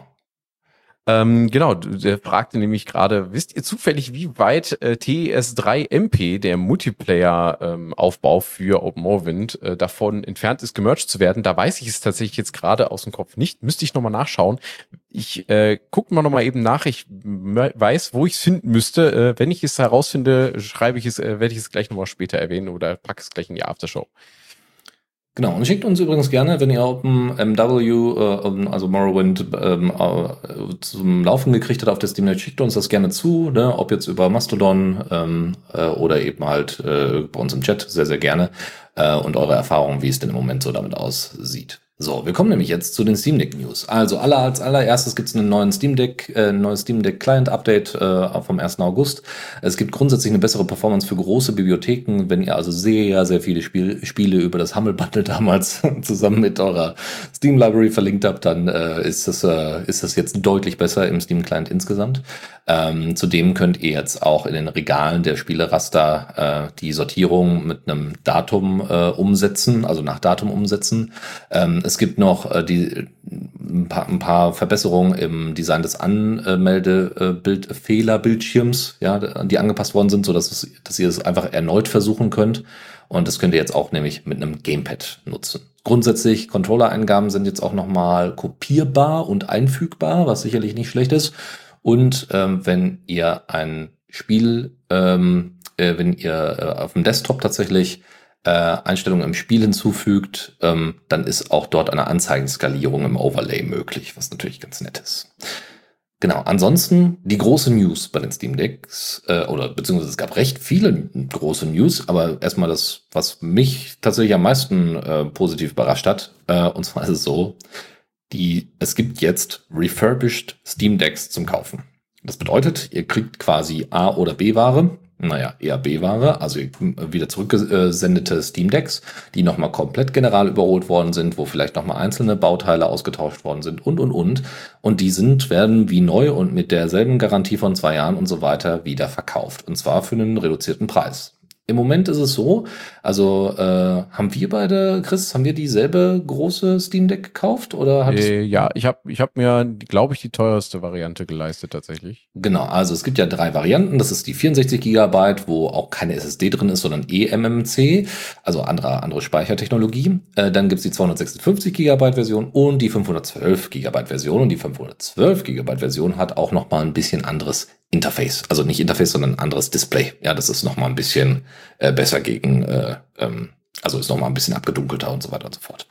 Ähm, und zwar ha, kostet die kleinste Steam Deck im Originalpreis 419 Euro. Die, oder 420, so, äh, die äh, mittlere Steam Deck kostet fast 550 Euro und die größte Steam Deck kostet 680 Euro. Mhm. Also 420, 550, 680. Wenn ihr jetzt den reduzierten Preis haben wollt für die Refurbished, dann ist es tatsächlich so, fängt es tatsächlich schon mit der 64 GB bei 339 an. Also 300, äh, 340, sagen wir so, 340 äh, Euro an. Das äh, ist eine Menge Kohle, die ihr da spät, äh, spart. Ähm, ne? Also äh, 80 Euro äh, günstiger könnt ihr die 64 GB Version bekommen. Äh, die andere sind 90 Euro Ersparnis, also mittleres 90 Euro Ersparnis und da haben wir jetzt, warte mal, äh, 680, genau. Und also da ist es sogar, sogar da drüber, glaube ich. Das ist sogar, äh, genau, über 100 Euro. Also bei der größten äh, zahlt ihr nur noch 540 Euro. So. Das ist doch mal nicht schlecht. Und es ist auch noch nachhaltig. also nicht der gesamte Prozess, aber zumindest, dass die Steam Decks dafür äh, für einen äh, deutlich reduzierteren Preis rausgehauen werden, das ist schon ziemlich cool. Wenn sie denn verfügbar sind. Die kleinen sind im Moment natürlich nicht verfügbar. Das ist nochmal so ein Problem. Die neuen sind natürlich stetig verfügbar. Da haben die, die Probleme der Produktionskette doch durchaus gelöst. Aber ähm, ne, bei den Refurbished sind die auch immer nur dann verfügbar, wenn wieder welche zurückkommen ne, und wenn die überarbeitet worden sind. Aber das ist cool, weil damit gibt es noch mehr Leute, die äh, in den Genuss einer Steam Deck kommen können, äh, halt für einen reduzierteren Preis. Dann auch eine große News. In der Steam Hardware Survey, die ja jedes, jeden Monat durchgeführt wer, äh, wird, hat tatsächlich Linux Mac OS überrundet. Und zwar ist jetzt der Anteil in Prozent, der Anteil von, äh, von Linux im, an gesamten, äh, an, an, den, an der Hardware-Server, an den aktiven, bei fast zwei Prozent, also 1,96. Und beim Mac sind es 1,84. Und äh, das äh, ist doch schön. 1,96 versus 1,84. Äh, klar, Mac, äh, macOS war nie so der große Gaming-Fokus, aber wenn man sich einfach nur mal so die Desktop- NutzerInnen-Verteilung sich so anschaut, äh, wie hoch der Anteil da bei Mac-NutzerInnen ist, dann ist das schon beeindruckend, dass Linux natürlich jetzt natürlich durch die Steam Deck primär äh, es geschafft hat, da äh, ähm, tatsächlich macOS zu umrunden. Aber das ist einfach sehr schön zu hören. Eine andere News ist aus der aus dem Steam Deck Kontext ist, dass äh, 8 und, äh, nee, 83 Prozent, also 83 von den Top 100 am meisten gespielten Steam Games funktionieren auf der Steam Deck. Was ziemlich cool ist. Ja, also äh, ihr könnt zwar nicht alle spielen, aber ihr könnt 83 Prozent davon spielen. Ähm, es sind sogar, wenn ihr äh, nämlich die ProtonDB tatsächlich daran zieht, sind es sogar 84 Prozent, also 84 Spiele äh, von den 100, äh, die ihr spielen könnt, die ein Gold, äh, mindestens ein äh, Gold-Rating auf ProtonDB haben, weil manchmal funktioniert ja dieser äh, Verification-Layer da bei Steam nicht, also diese, diese Angabe, diese Validierung oder Verifizierung funktioniert ja nicht immer so gut. Ähm, aber wie gesagt, die Abweichungen sind ja jetzt, ist ja jetzt hier gerade mal ein Spiel. Und das ist schon sehr beeindruckend. Ansonsten könnt ihr auf, euch auf ProtonDB sowieso von allen Steam-Games, die irgendwie mal ausprobiert worden sind, auch einfach mal da, dort die Statistiken angucken. Es ist aber einfach schön zu sehen, dass man da gut hinterherkommt. Und die meisten Probleme, warum da der Support noch nicht da ist, liegt explizit an Anti-Cheat. Also jegliche Form von Anti-Cheat, jegliche Form von DRM. Äh, und das äh, ist natürlich ärgerlich, aber äh, ich bin trotzdem sehr, muss ich echt sagen, echt sehr beeindruckt. Ne? Mit Wine, mit Proton, mit all dem Kram. Dass die, das Valve und die Steam Deck und Linux äh, im, im Gaming-Kontext das überhaupt so weit gebracht haben. Und das sieht auch Microsoft so. Was jetzt ein ganz komischer Übergang ist, aber das ist auch unsere letzte Steam Deck News. Ähm, Microsoft hat ja vor kurzem Activision Blizzard gekauft und dann gab es natürlich auch bei der EU durchaus Sorgen, dass man damit ja ein Monstrum schaffen würde, nämlich halt ein, ein riesiges Mega-Unternehmen, wenn man so, also wenn ein großes, großes Tech-Unternehmen äh, oder eines der größten Tech-Unternehmen noch ein weiteres sehr großes Spieleunternehmen kauft, dann ist das natürlich äh, schwierig. Aber äh, das Argument von Microsoft, warum denn ausgerechnet das jetzt gar kein Problem für Marktmacht oder für irgendwie das Ausmerzen von irgendwelchen äh, äh, anderen Wettbewerbsteilnehmern im, im Gaming oder auch im, im IT-Markt ist, war tatsächlich die Steam Deck. Die haben tatsächlich dann Folgendes verargumentiert. Ja, also die Steam Deck, die ist ja auch super gut angekommen, die ist ja auch super erfolgreich und das gar ne, ganz ohne, dass Call of Duty da ordentlich drauf läuft. Und Call of Duty ist ja von Activision Blizzard äh, eine Eigenmarke, die sehr, sehr bekannt ist. Ähm, und äh, das war so das Argument, was Microsoft vorgeschoben hat, um zu sagen, ja, also so groß ist unsere Marktmacht gar nicht als Megakonglomerat. Ähm, und das ist natürlich schon sehr beeindruckend, wenn man mal überlegt, was Valve da alles an, an Geld und an Zeit investiert hat, äh, an, an Ressourcen, an Leuten, an Expertise, ja. Also ich meine, du, du kannst ja nicht einfach, also du hast zwar äh, Wine vorher schon gehabt, aber musstest Wine dann nochmal forken. Das hat Valve ja gemacht mit Proton. Äh, sie haben erstmal immens viele, äh, viele Probleme gehabt, natürlich auch mit den mit den Steam Machines und so weiter und so fort, bis sie das überhaupt hingekriegt haben. Das war äh, ein ordentlicher, äh, ordentlicher, äh, und, äh, stand alles ordentlich auf der Kippe. Und dass sie es dann hingekriegt haben, mit der ersten Steam Deck das so aus, ne, so einen Home Run zu äh, sich zu leisten, dass man eben bei drei Millionen ankommt. Wohlgemerkt, wenn man den Vergleich sich anschaut, drei Millionen Steam Decks, ne, ist groß genug, ist cool, ist toll.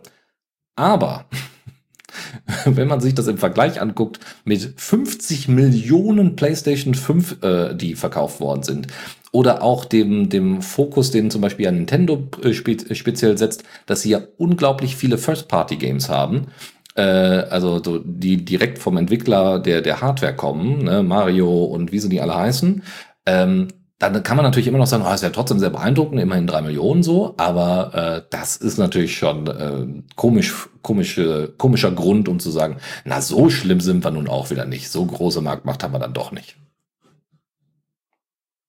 Und bevor wir jetzt gleich zum letzten Beitrag in der Rubrik äh, der Zuckerecke kommen, nochmal kurz der Nachtrag zum Multiplayer-Support in Open Morrowind tatsächlich. Ähm, ich habe nämlich äh, gerade in den Show Notes nochmal hinzugefügt, könnt ihr also euch da auch nochmal nachschauen, ähm, den, das Issue gefunden, das Open Morrowind bei sich im GitLab eröffnet hat. Und äh, das findet man allerdings auch im GitLab einfach unter gitlab.com slash openmw slash openmw. Ähm, wenn man da nach Multiplayer sucht, findet man das relativ schnell. Ist von einem Jahr erstellt worden und da steht eigentlich so mehr oder weniger drin, ja, ähm, lasst uns mal hier Tacheles reden mit Butter bei die Fische. Also TS3 MP, so wie es jetzt ist, wird niemals irgendwie zu OpenMW hinzugefügt werden, weil es einfach von der Codebasis her einfach nicht kompatibel ist. Das funktioniert nicht, das werden wir nicht machen. Ähm, wir sehen das eher so, weil die Teams arbeiten ja auch relativ eng zusammen. Das TS3MP ist halt ein Prototyp mit sehr vielen Lessons learned und wir möchten eben halt quasi daraus das Wichtigste mitnehmen, um dann irgendwann Multiplayer tatsächlich neu in OpenMW zu implementieren, was wiederum auch bedeutet, dass das äh, äh ein Post äh, Release, ähm, also Post äh, 1.0 äh, Thema sein wird. Unter anderem braucht es eben den Lua-Support, der jetzt vor kurzem eingeführt wurde. Der muss ja dann da fertig entwickelt sein, der sowohl local als auch Client- und Server-Side funktioniert. Man braucht irgendwie ein SQLite-Backend für die Persistenz. Man braucht ein Networking. Man braucht irgendwie, ähm, man muss OpenMW von einem Single-Threaded, also Single-Process zum Multiprocess-Client äh, äh, umbauen, ähnlich wie das bei Neverwinter Nights passiert ist, wird hier als Beispiel genannt. Und man muss dann eben halt auch diese ganze Transition irgendwie dokumentieren und äh, die ganzen kompatiblen Skripte irgendwo ablegen und so weiter und so fort.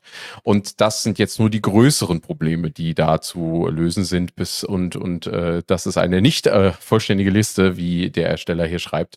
Ähm, und dementsprechend, äh, da ist noch vieles zu tun und äh, letzten Endes wäre, würde es dann dazu führen, dass es ähnlicher wie zum Beispiel bei Valorant oder vielen anderen Multiplayer-First-Games der Fall ist. Es wäre dann am Ende so, ähm, dass man da ein, ein Standalone-Game so gar nicht mehr hätte, sondern man hätte immer einen lokalen Server, der startet und darauf lockt man sich dann ein und so würde das dann irgendwann konzeptionell später funktionieren. Das heißt, äh, Multiplayer direkt in OpenMW irgendwann. Wann, weiß man nicht bis dahin wird TS3MP, glaube ich, noch lange, lange Zeit äh, die erste Adresse sein. Gut.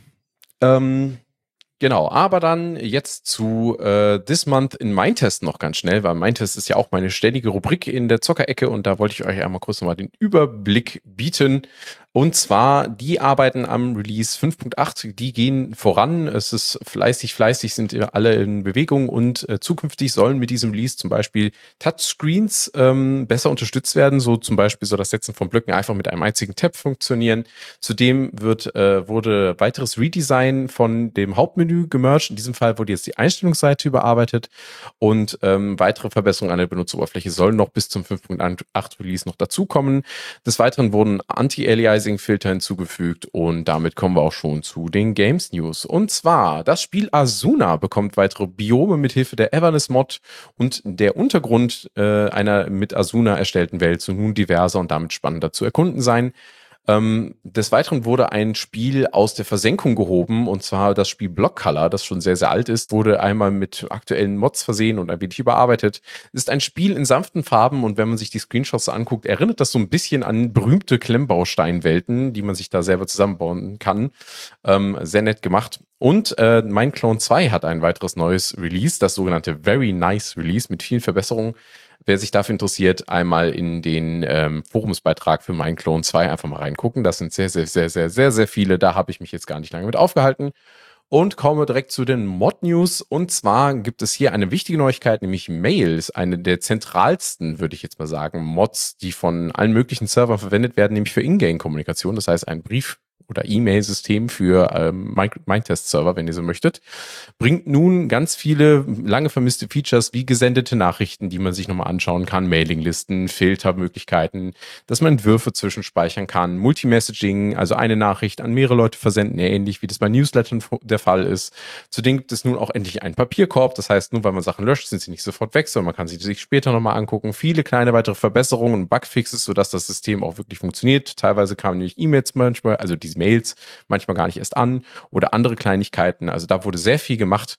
Da lohnt sich auch mal ein Blick, wenn man das für seinen eigenen Server nutzt, das mal zu, äh, sich das Update da mal reinzuholen. Des Weiteren haben Plüschtiere nun auch Einzug in meinen Test gehalten, nämlich mit drei neuen Modifikationen, die Plushies bringen, und zwar namentlich Fumo Plushies, Amogus Plushie, also ja, es ist ein Among Us Plushie, kein, keine Frage, ähm, und Plushies, namensgebend dazu.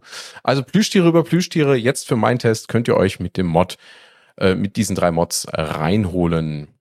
Eine weitere Mod ist der Nodecore Cat Realm. Also wer sich besonders für Cat-Content in Mindtest begeistern kann, der kann jetzt äh, für die tiefste der Tiefen, äh, nämlich die Nodecore-Welt, ähm, jetzt auch Katzen-Content besorgen. Und die Arena Lib äh, für, Mini, für die Minigame Arena nähert sich der Fertigstellung und hat mit dem neuesten Update Wettereffekte und Farbsättigungsüberschreibungen äh, hinzugefügt, sodass ihr dann innerhalb eines Minigames auch einfach mal Farben äh, auf Graustufen oder auf Schwarz-Weiß stellen könnt, was interessante ähm, Atmosphären kreiert. Des Weiteren ein äh, weitere News aus der Education-Ecke mit Mindtest. Und zwar wurde im Zuge des französischen Mind Story Events äh, jetzt ähm, äh, Höhlenmalereien rekreiert aus den Lascaux-Höhlen. Ähm, wer sie nicht kennt, einfach mal Lascaux, buchstabiert L-A-S-C-A-U-X äh, einfach mal suchen. Sehr interessant, wenn man sich das durchliest. Ähm, SchülerInnen haben jetzt halt in Mindtest mit Hilfe von einigen Mods, die auch auf der Seite des, äh, des Events aufgelistet werden, ähm, diese Höhlenmalereien rekreiert und haben dann sich gegenseitig diese vorgestellt im Sinne von eines virtuellen Rundgangs.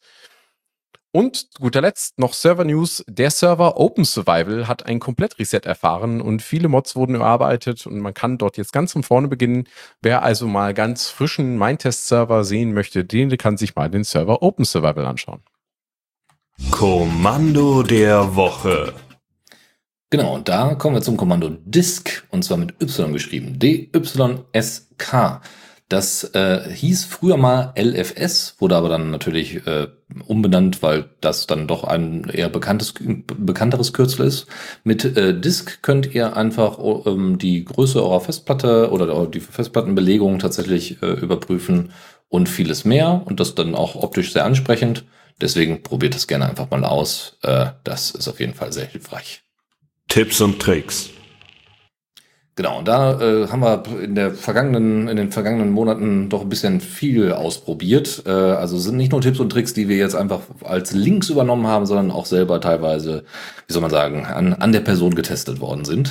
Und das allererste ist nämlich ähm, äh, von, ich bin nämlich von Firefox äh, aus den ganz normalen Debian Repos, weil ich nutze ja äh, Debian äh, bin ich zu Flatpak gewechselt, weil das einfach schneller geupdatet hatte und ähm, auch grundsätzlich so äh, gerade was, was irgendwie äh, äh, Container, also ne, die, die Containerisierung ähm, finde ich ja eine schöne Sache und die sollte man dann auch gerne haben. Auch in Kombination mit KeePass XC. Ähm, und zwar, wie man das dann macht, also wie man das dann hinkriegt, dass dann auch das richtige Profil ausgewählt wird und, und, und. Und wenn es dann irgendwie Probleme mit den Fonts in Firefox gibt, das haben wir euch entsprechend alles verlinkt. Ihr müsst den Profile Manager benutzen und das richtige Profile aus, äh, auswählen. Ähm, und das habe ich dann getan, weil erst hatte ich das Gefühl, huch, jetzt sind ja alle meine Tabs weg. Oh, das wäre bei den Tausenden von Tabs, die ich dann meinen Tab-Groups organisiert habe, ein bisschen viel. Und dann natürlich auch die ganzen Extensions und so weiter. Und Firefox wird ja bei mir schon immens viel benutzt. Da wäre schon schön, wenn da, wenn da die Informationen erhalten bleiben und auch die Einstellungen. Äh, das könnt ihr aber herstellen. Dann, äh, wie ich schon angeteasert habe, KeyPass XC, äh, also ein Passwortmanager, den ihr direkt an Firefox mit einem Plugin, mit einem Browser-Plugin anknüpfen könnt. Das ist bei Flat Flatpak alles ein bisschen komplizierter, als es irgendwie bei den normalen äh, ähm, über die Pakete, Debian-Pakete äh, umgesetzt wird. Also nun gut, ihr könnt diese miteinander verknüpfen. Es gibt aber für Flatpak noch keine keine, kein Feature, ähm, das soll erst nachgerüstet werden, um diese Verknüpfung der einzelnen Container ordentlich umzusetzen.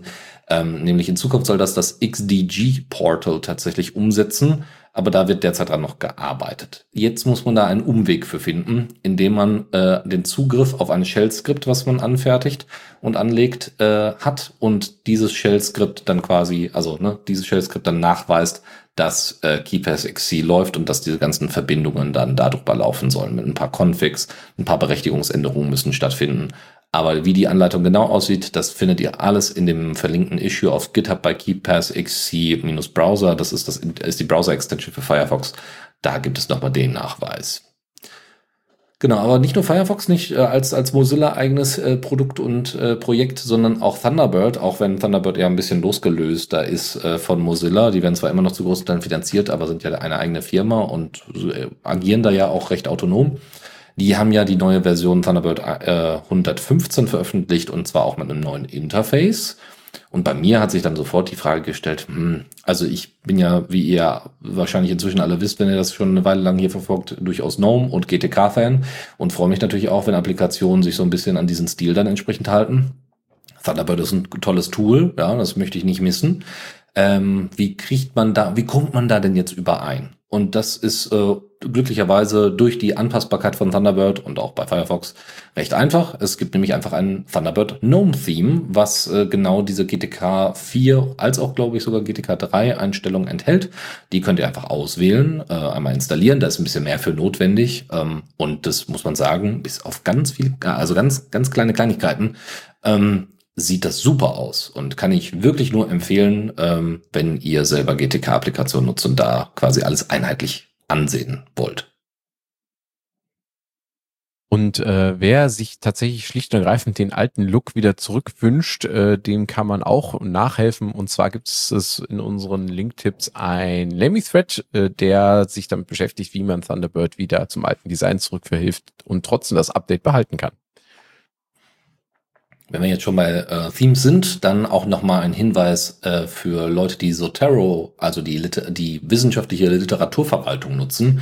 Ich nutze die ja schon ganz gerne und auch während meines Studiums viel, auch wenn ich jetzt nicht mehr studiere, aber die Informationen, äh, die man da hinterlegen kann, ja, von irgendwie Schlagworten und Lesezeichen und äh, Notizen, die man direkt aus PDF extrahieren kann, die nämlich dann vorher PDF-Annotationen waren und all so ein Kram, all das und auch hier mit einem Zauberstabwerkzeug könnt ihr sofort quasi ISBN und DOI-Kennungen äh, einfach reinwerfen und der sucht euch genau das richtige äh, Zeug dann aus Google Scholar und anderen Bereichen raus.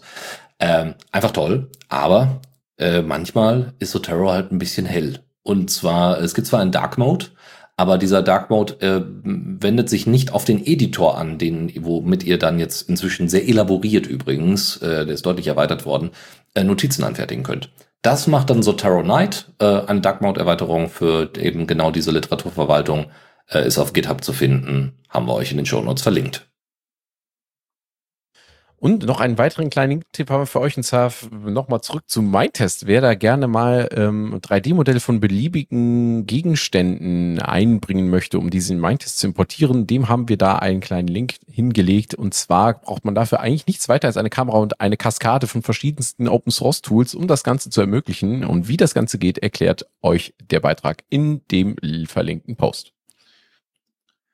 Dann noch ein Tool, was wir gefunden haben, das ist Master.me, also Master-Me, auch auf GitHub zu finden. Das ist ein automatisches äh, Audio Mastering Plugin, äh, was ihr vor allem für Livestreaming und äh, Podcasting, Live-Podcasting und Webradios verwenden könnt. Was natürlich ein bisschen witzig ist, dass wir es nicht verwenden. Aber ähm, dort, äh, also ne, Mastering, nur so ein bisschen zur Info. Mastering ist äh, der Prozess, den man als aller, allerletztes macht, äh, normalerweise, wenn ihr Audio, äh, ähm, also gerade so Musik und so weiter, aber auch bei Podcasts, wenn ihr fertige Aufnahmen habt und diese jetzt nochmal audiotechnisch überarbeiten wollt, ob jetzt mit Audacity oder Adur oder anderen Sachen. Ihr wollt das nochmal anpassen, äh, eine entsprechende Sättigung drin haben, Rauschen rausfiltern und, und, und.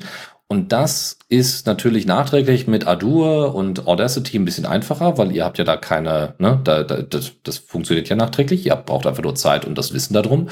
Bei äh, MasterMe geht es aber speziell eben um Livestreaming, also dass dieses Mastering halt schon während des Streamings stattfindet und dann ihr ordentliche Ergebnisse habt. Das heißt, wenn ihr zum Beispiel wisst, ihr seid in einem heiligen Raum, das ist so ein bisschen hier auch tatsächlich der Fall, ähm, dann äh, könnt ihr das ja vorher schon mal ausprobieren und dann einricht so einrichten, dass beim Streaming das alles viel, viel satterer Sound ergibt. Das so ein bisschen als Hinweis. Schaut einfach mal nach. Wie gesagt, auch wieder in den Show Notes verlinkt. Der nächste Link-Tipp ist ein Blogbeitrag von Freibeuter, ähm, der euch erklärt, wie man das gleichzeitig Einscannen mehrerer Dokumente für Paperless NGX bewerkstelligen kann. Kleiner Fun Fact, dafür muss man noch mehr Blätter ausdrucken, aber danach funktioniert's. wie ironisch. Ähm, ein, ein Webinterface, was wir euch da ans, äh, äh ans Herz legen wollen, ist ffmpeg.com App, also app natürlich.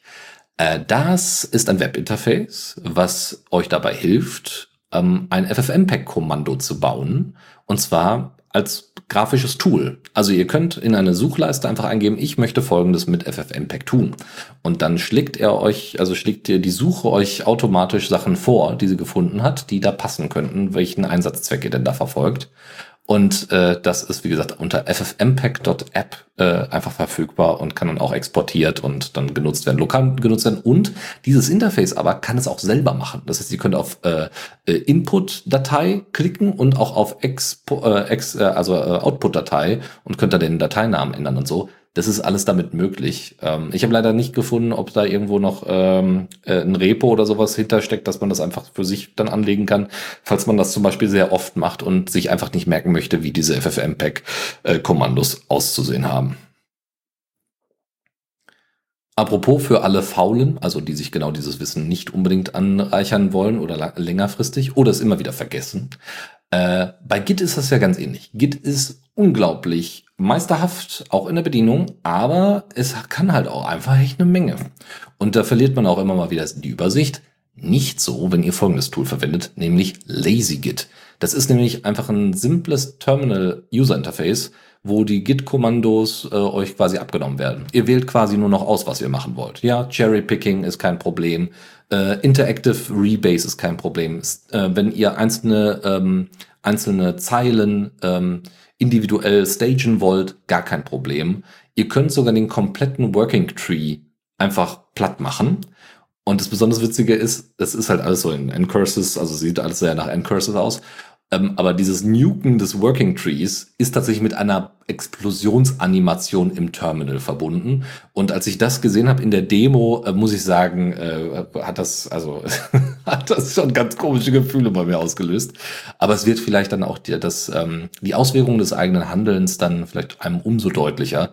Und es ist sicherlich für einige, vielleicht sogar für den Git-Einstieg gar nicht so eine schlechte Idee, ähm, äh, und ihr könnt natürlich LazyGit so anpassen, also sie versuchen natürlich komplett feature-complete zu sein mit dem, was Git so alles anbieten kann. Aber sie versuchen natürlich äh, äh so äh, es anzupassen, äh, dass, äh, dass ihr auch, oder anpassbar zu behalten, dass ihr auch, wenn ihr eigene äh, Kommandos ergänzt habt, ne, irgendwelche Alias oder sowas verwendet, dass das ebenfalls nutzbar ist. Okay, mein letzter Link-Tipp für euch in dieser Sendung ist äh, ein weiterer kleiner Beitrag der äh, euch vor den bösen, bösen KI-Bots von äh, OpenAI schützen soll. Und zwar hat OpenAI veröffentlicht, wie man sich vor dem Chatbot äh, ähm, quasi schützen kann, beziehungsweise seine eigenen Webseiten äh, von diesem fernhalten kann. Äh, und diese Anleitung wurde im Linux-Magazin veröffentlicht. Das haben wir hier einfach mal verlinkt. Vorsicht, da gibt's eine Paywall. Ähm, also entweder habt ihr für Linux-Magazin bezahlt oder ihr habt einen sehr guten Werbeblocker. Ähm, installiert und schaut euch das mal an. Äh, da ist unter anderem die Liste veröffentlicht, unter welchen IPs äh, OpenAI äh, Seiten scraped und des Weiteren auch eine ähm, Ergänzung für eure Robots.txt, die angeblich honoriert werden soll. Zwei Hinweise habe ich noch für Lemmy. Und zwar, wenn ihr bei Lemmy Crossposts um, äh, umsetzen wollt. Ja, das heißt, ihr habt also in dem Bereich, äh, in, dem, in der Community News, habt ihr irgendwas gefunden, was gerade äh, mit, mit Politik assoziiert ist. Und ihr habt die Community Politics oder US Politics oder so und wollt da einen Crosspost umsetzen, dann könnt ihr das sehr einfach machen, indem ihr einfach den Link von dem bereits geposteten in, in News einfach kopiert und in Politics einfach reinwerft und das als Referenz nimmt. Und dann wird auch automatisch äh, referenziert, das ist ein Crosspost und so weiter. Das geht natürlich über Lemmy-Instanzen äh, hinweg. Und das ist natürlich ziemlich cool. Dann habt ihr nicht diese Doppelung, dass alles immer wie ein eigener Beitrag aussieht und somit auch die, ähm, die Kommentare auch ein bisschen besser, äh, ne? also klar sind, wo man denn die einzelnen Communities und äh, Diskussionen entsprechend findet. Etwas anderes, ein zweiter, äh, ähm, zweiter äh, Trick quasi, den ihr, oder ein zweites, zweiten Hinweis für Lemmy, das ist der sogenannte Defederation Sync. Das ist ein, auch ein Softwareprojekt, in dem es möglich ist, wenn ihr Admin seid einer Lemmy-Instanz und eben halt nicht so ganz genau weiß, weiß, äh, wisst, welche Instanz will ich eigentlich geblockt haben, dann orientiert euch doch einfach an eurer Lieblings-Lemmy-Instanz oder sogar mehreren und sagt einfach, ich möchte die Blocked-Liste von dieser Lemmy-Instanz, ja, LemmyML, äh, Lemmy.world oder wie sie die alle heißen, die möchte ich gerne copy-pasten für meine eigene, ähm, so, weil ich den Admins vertraue, weil die auch vielleicht mehr Ressourcen haben, dann oder mehr Erfahrung haben. Äh, so äh, haltet ihr dann eure eigene Lemmy-Instanz sauber und äh, das ist ohne große Umschweife sehr schnell einrichtbar. Dann noch so ein Projekt, wo wir auch nicht so ganz genau wussten, wohin damit. Also vielleicht gibt es ja Leute, die gerne mal im Flight Simulator äh, sitzen und das gerne mit ihrem Kopf steuern wollen. Wenn ihr das wollt, dann nutzt doch dafür das Projekt OpenTrack. Das ist tatsächlich Open Source Head Tracking. Ihr äh, könnt das tatsächlich koppeln auch an Simulationssoftware und dann jedes Mal, wenn ihr euren Kopf entsprechend bewegt, äh, ist das entsprechend nutzbar. Und es wird hier zumindest offiziell gesagt, ja, das läuft unter äh, Windows, äh, macOS und äh, natürlich ähm, Linux. Und äh, ja, ihr könnt da, wie gesagt, ganz viel Filtering betreiben, Input- und Output-Devices und Protokolle und so. Also da ist sehr, sehr viel, hängt sehr viel dran. Ähm, und äh, wenn ihr damit mal rumspielen wollt, warum nicht? Und das allerletzte, das ist nochmal ein Link-Tipp, äh, geht es auch nochmal ums Fediverse, ist, äh, ist äh, englischsprachig, ist äh, ein Beitrag, wo es um die mentale Gesundheit im Fediverse geht, äh, nämlich was es denn alles mit einem macht, Moderation, Finanzierung und äh, ne, die Sorge irgendwie alles richtig zu machen, äh, ne, mit, mit Kritik umzugehen und und und. Deswegen äh, da vielleicht auch gerne mal einen Blick reinwerfen. Das ist nicht alles Doom und Gloom, aber es soll so ein bisschen die Auswirkungen von, dass wir das jetzt alles jetzt dezentralisieren, dass wir nicht äh, so wie Facebook einfach ohne Ende Geld einfach ähm, äh, mit, mit Geld andere Leute ausbeuten, indem wir sagen, ja, ihr müsst euch den Scheiß angucken. Ne? Das ist ja hier ein ganz normaler, wir, wir beauftragen ein Unternehmen, die das dann machen. Äh, einfach nur damit, damit man das so ein bisschen im, äh, im Hinterkopf behaltet. So, und dementsprechend sind wir durch mit den Tipps und Tricks und mit der heutigen Sendung, Chris. Jawollo, und ich habe gerade noch in letzter Sekunde nachgeguckt, wann eigentlich unser nächster Sendetermin ist. Aber hiermit kommen wir zum Outro. Ich bedanke mich ganz recht herzlich bei dir, Dennis. Es war eine ganz wunderschöne Sendung und ähm, ich bedanke mich auch recht herzlich bei unseren Linkquellen, nämlich bei gamingonlinux.com, boilingsteam.com, 9 to 5 Linux und wie sie alle heißen. Ähm, da müssen wir demnächst die Liste nochmal ergänzen. Sind jetzt neue dazugekommen, habe ich tatsächlich gesehen. Ähm, nicht vergessen, liebe Leute, ihr im Chat oder ihr zu Hause oder ihr auf dem äh, C3 Camp. Ähm, wir sind jetzt gleich noch in der Aftershow dabei. Das heißt, wer live dabei ist und zuhört, der kann da hier auch noch mal ein bisschen mitquatschen. Ähm, wie gesagt, den nächsten Sendetermin habe ich gerade nachgeschaut. Ähm, das ist Sonntag, der 10. September um 17 Uhr. Da freuen wir uns auf eine weitere schöne Runde mit euch. Und wenn ihr irgendetwas äh, beizutragen habt, das ihr irgendwie für die nächste Sendung gerne erwähnt haben möchtet, dann schreibt uns gerne eine E-Mail at kommentar at the radio cc, also Kommentar im, im deutschen Wort geschrieben, ähm, über Mastodon auf socialtechnics.de at the radio cc. Und äh, den Matrix-Chat hatte ja bereits der Dennis erwähnt mit Hash äh, TRCC war das, glaube ich, ne? mhm. ne? Und, und Doppelpunkt matrix.org. Äh, da findet ihr uns äh, ebenfalls. Und ja, ich würde sagen, ähm, dann geht's ab in die Aftershow. Genau, noch ein Hinweis zur heutigen Sendung. Das waren übrigens alles News, die wir aus Lemmy und Cabin-Instanzen extrahiert haben. Wir haben also um die, ich glaube, entweder 1500, wenn nicht sogar 2000 Beiträge, die sonst aus Reddit gekommen wären, äh, nicht berücksichtigt. Also ähm, ne, ich äh, sammle die ja alle immer über SS-Feed, ne, wie gerade ähm, äh, Chris auch schon gerade meinte, äh, an wen wir uns da bedanken wollen. Teilweise direkt aus den Quellen, ne? also GNU Linux, CH, Gaming on Linux und Co. Ähm, die ziehen wir direkt. Aber wenn die Community auch Beiträge findet, und vor allem haben wir heute sehr viele Tipps und Tricks gehabt, wenn die Community in, in Lemmy und K-Bin oder früher, vorher, also in der letzten Sendung war es noch mit Reddit, äh, da noch äh, Sachen findet, dann haben wir die natürlich auch mit berücksichtigt. Ähm, und jetzt sind wir mal in eine, in, in eine Sendung gerutscht, wo es keinen einzigen Reddit-Beitrag, also nur auf Reddit-Beitrag äh, gab. Das heißt, äh, die Community auf Lemmy und Cabin funktioniert. Auch für uns, für, äh, damit wir hier diesen Podcast, diese Sendung hier weiterführen können. Deswegen herzlichen Dank auch da an die Communities, die da immer alles zusammengebracht haben. Und wenn ihr da aktiv seid, auch nochmal ein Danke an euch. Ähm, deswegen, äh, es lohnt sich auf jeden Fall dort unterwegs zu sein die Diskussion dort zu verfolgen. Wir werden sie hier auf jeden Fall nochmal aufgreifen. Wunderbar. Dann äh, danke ich mich ja nochmal bei dir, Dennis. Hat mir sehr viel Spaß gemacht und wir hören uns gleich in der Aftershow. Danke dir, Chris. Und Lust und äh, ab in die Aftershow.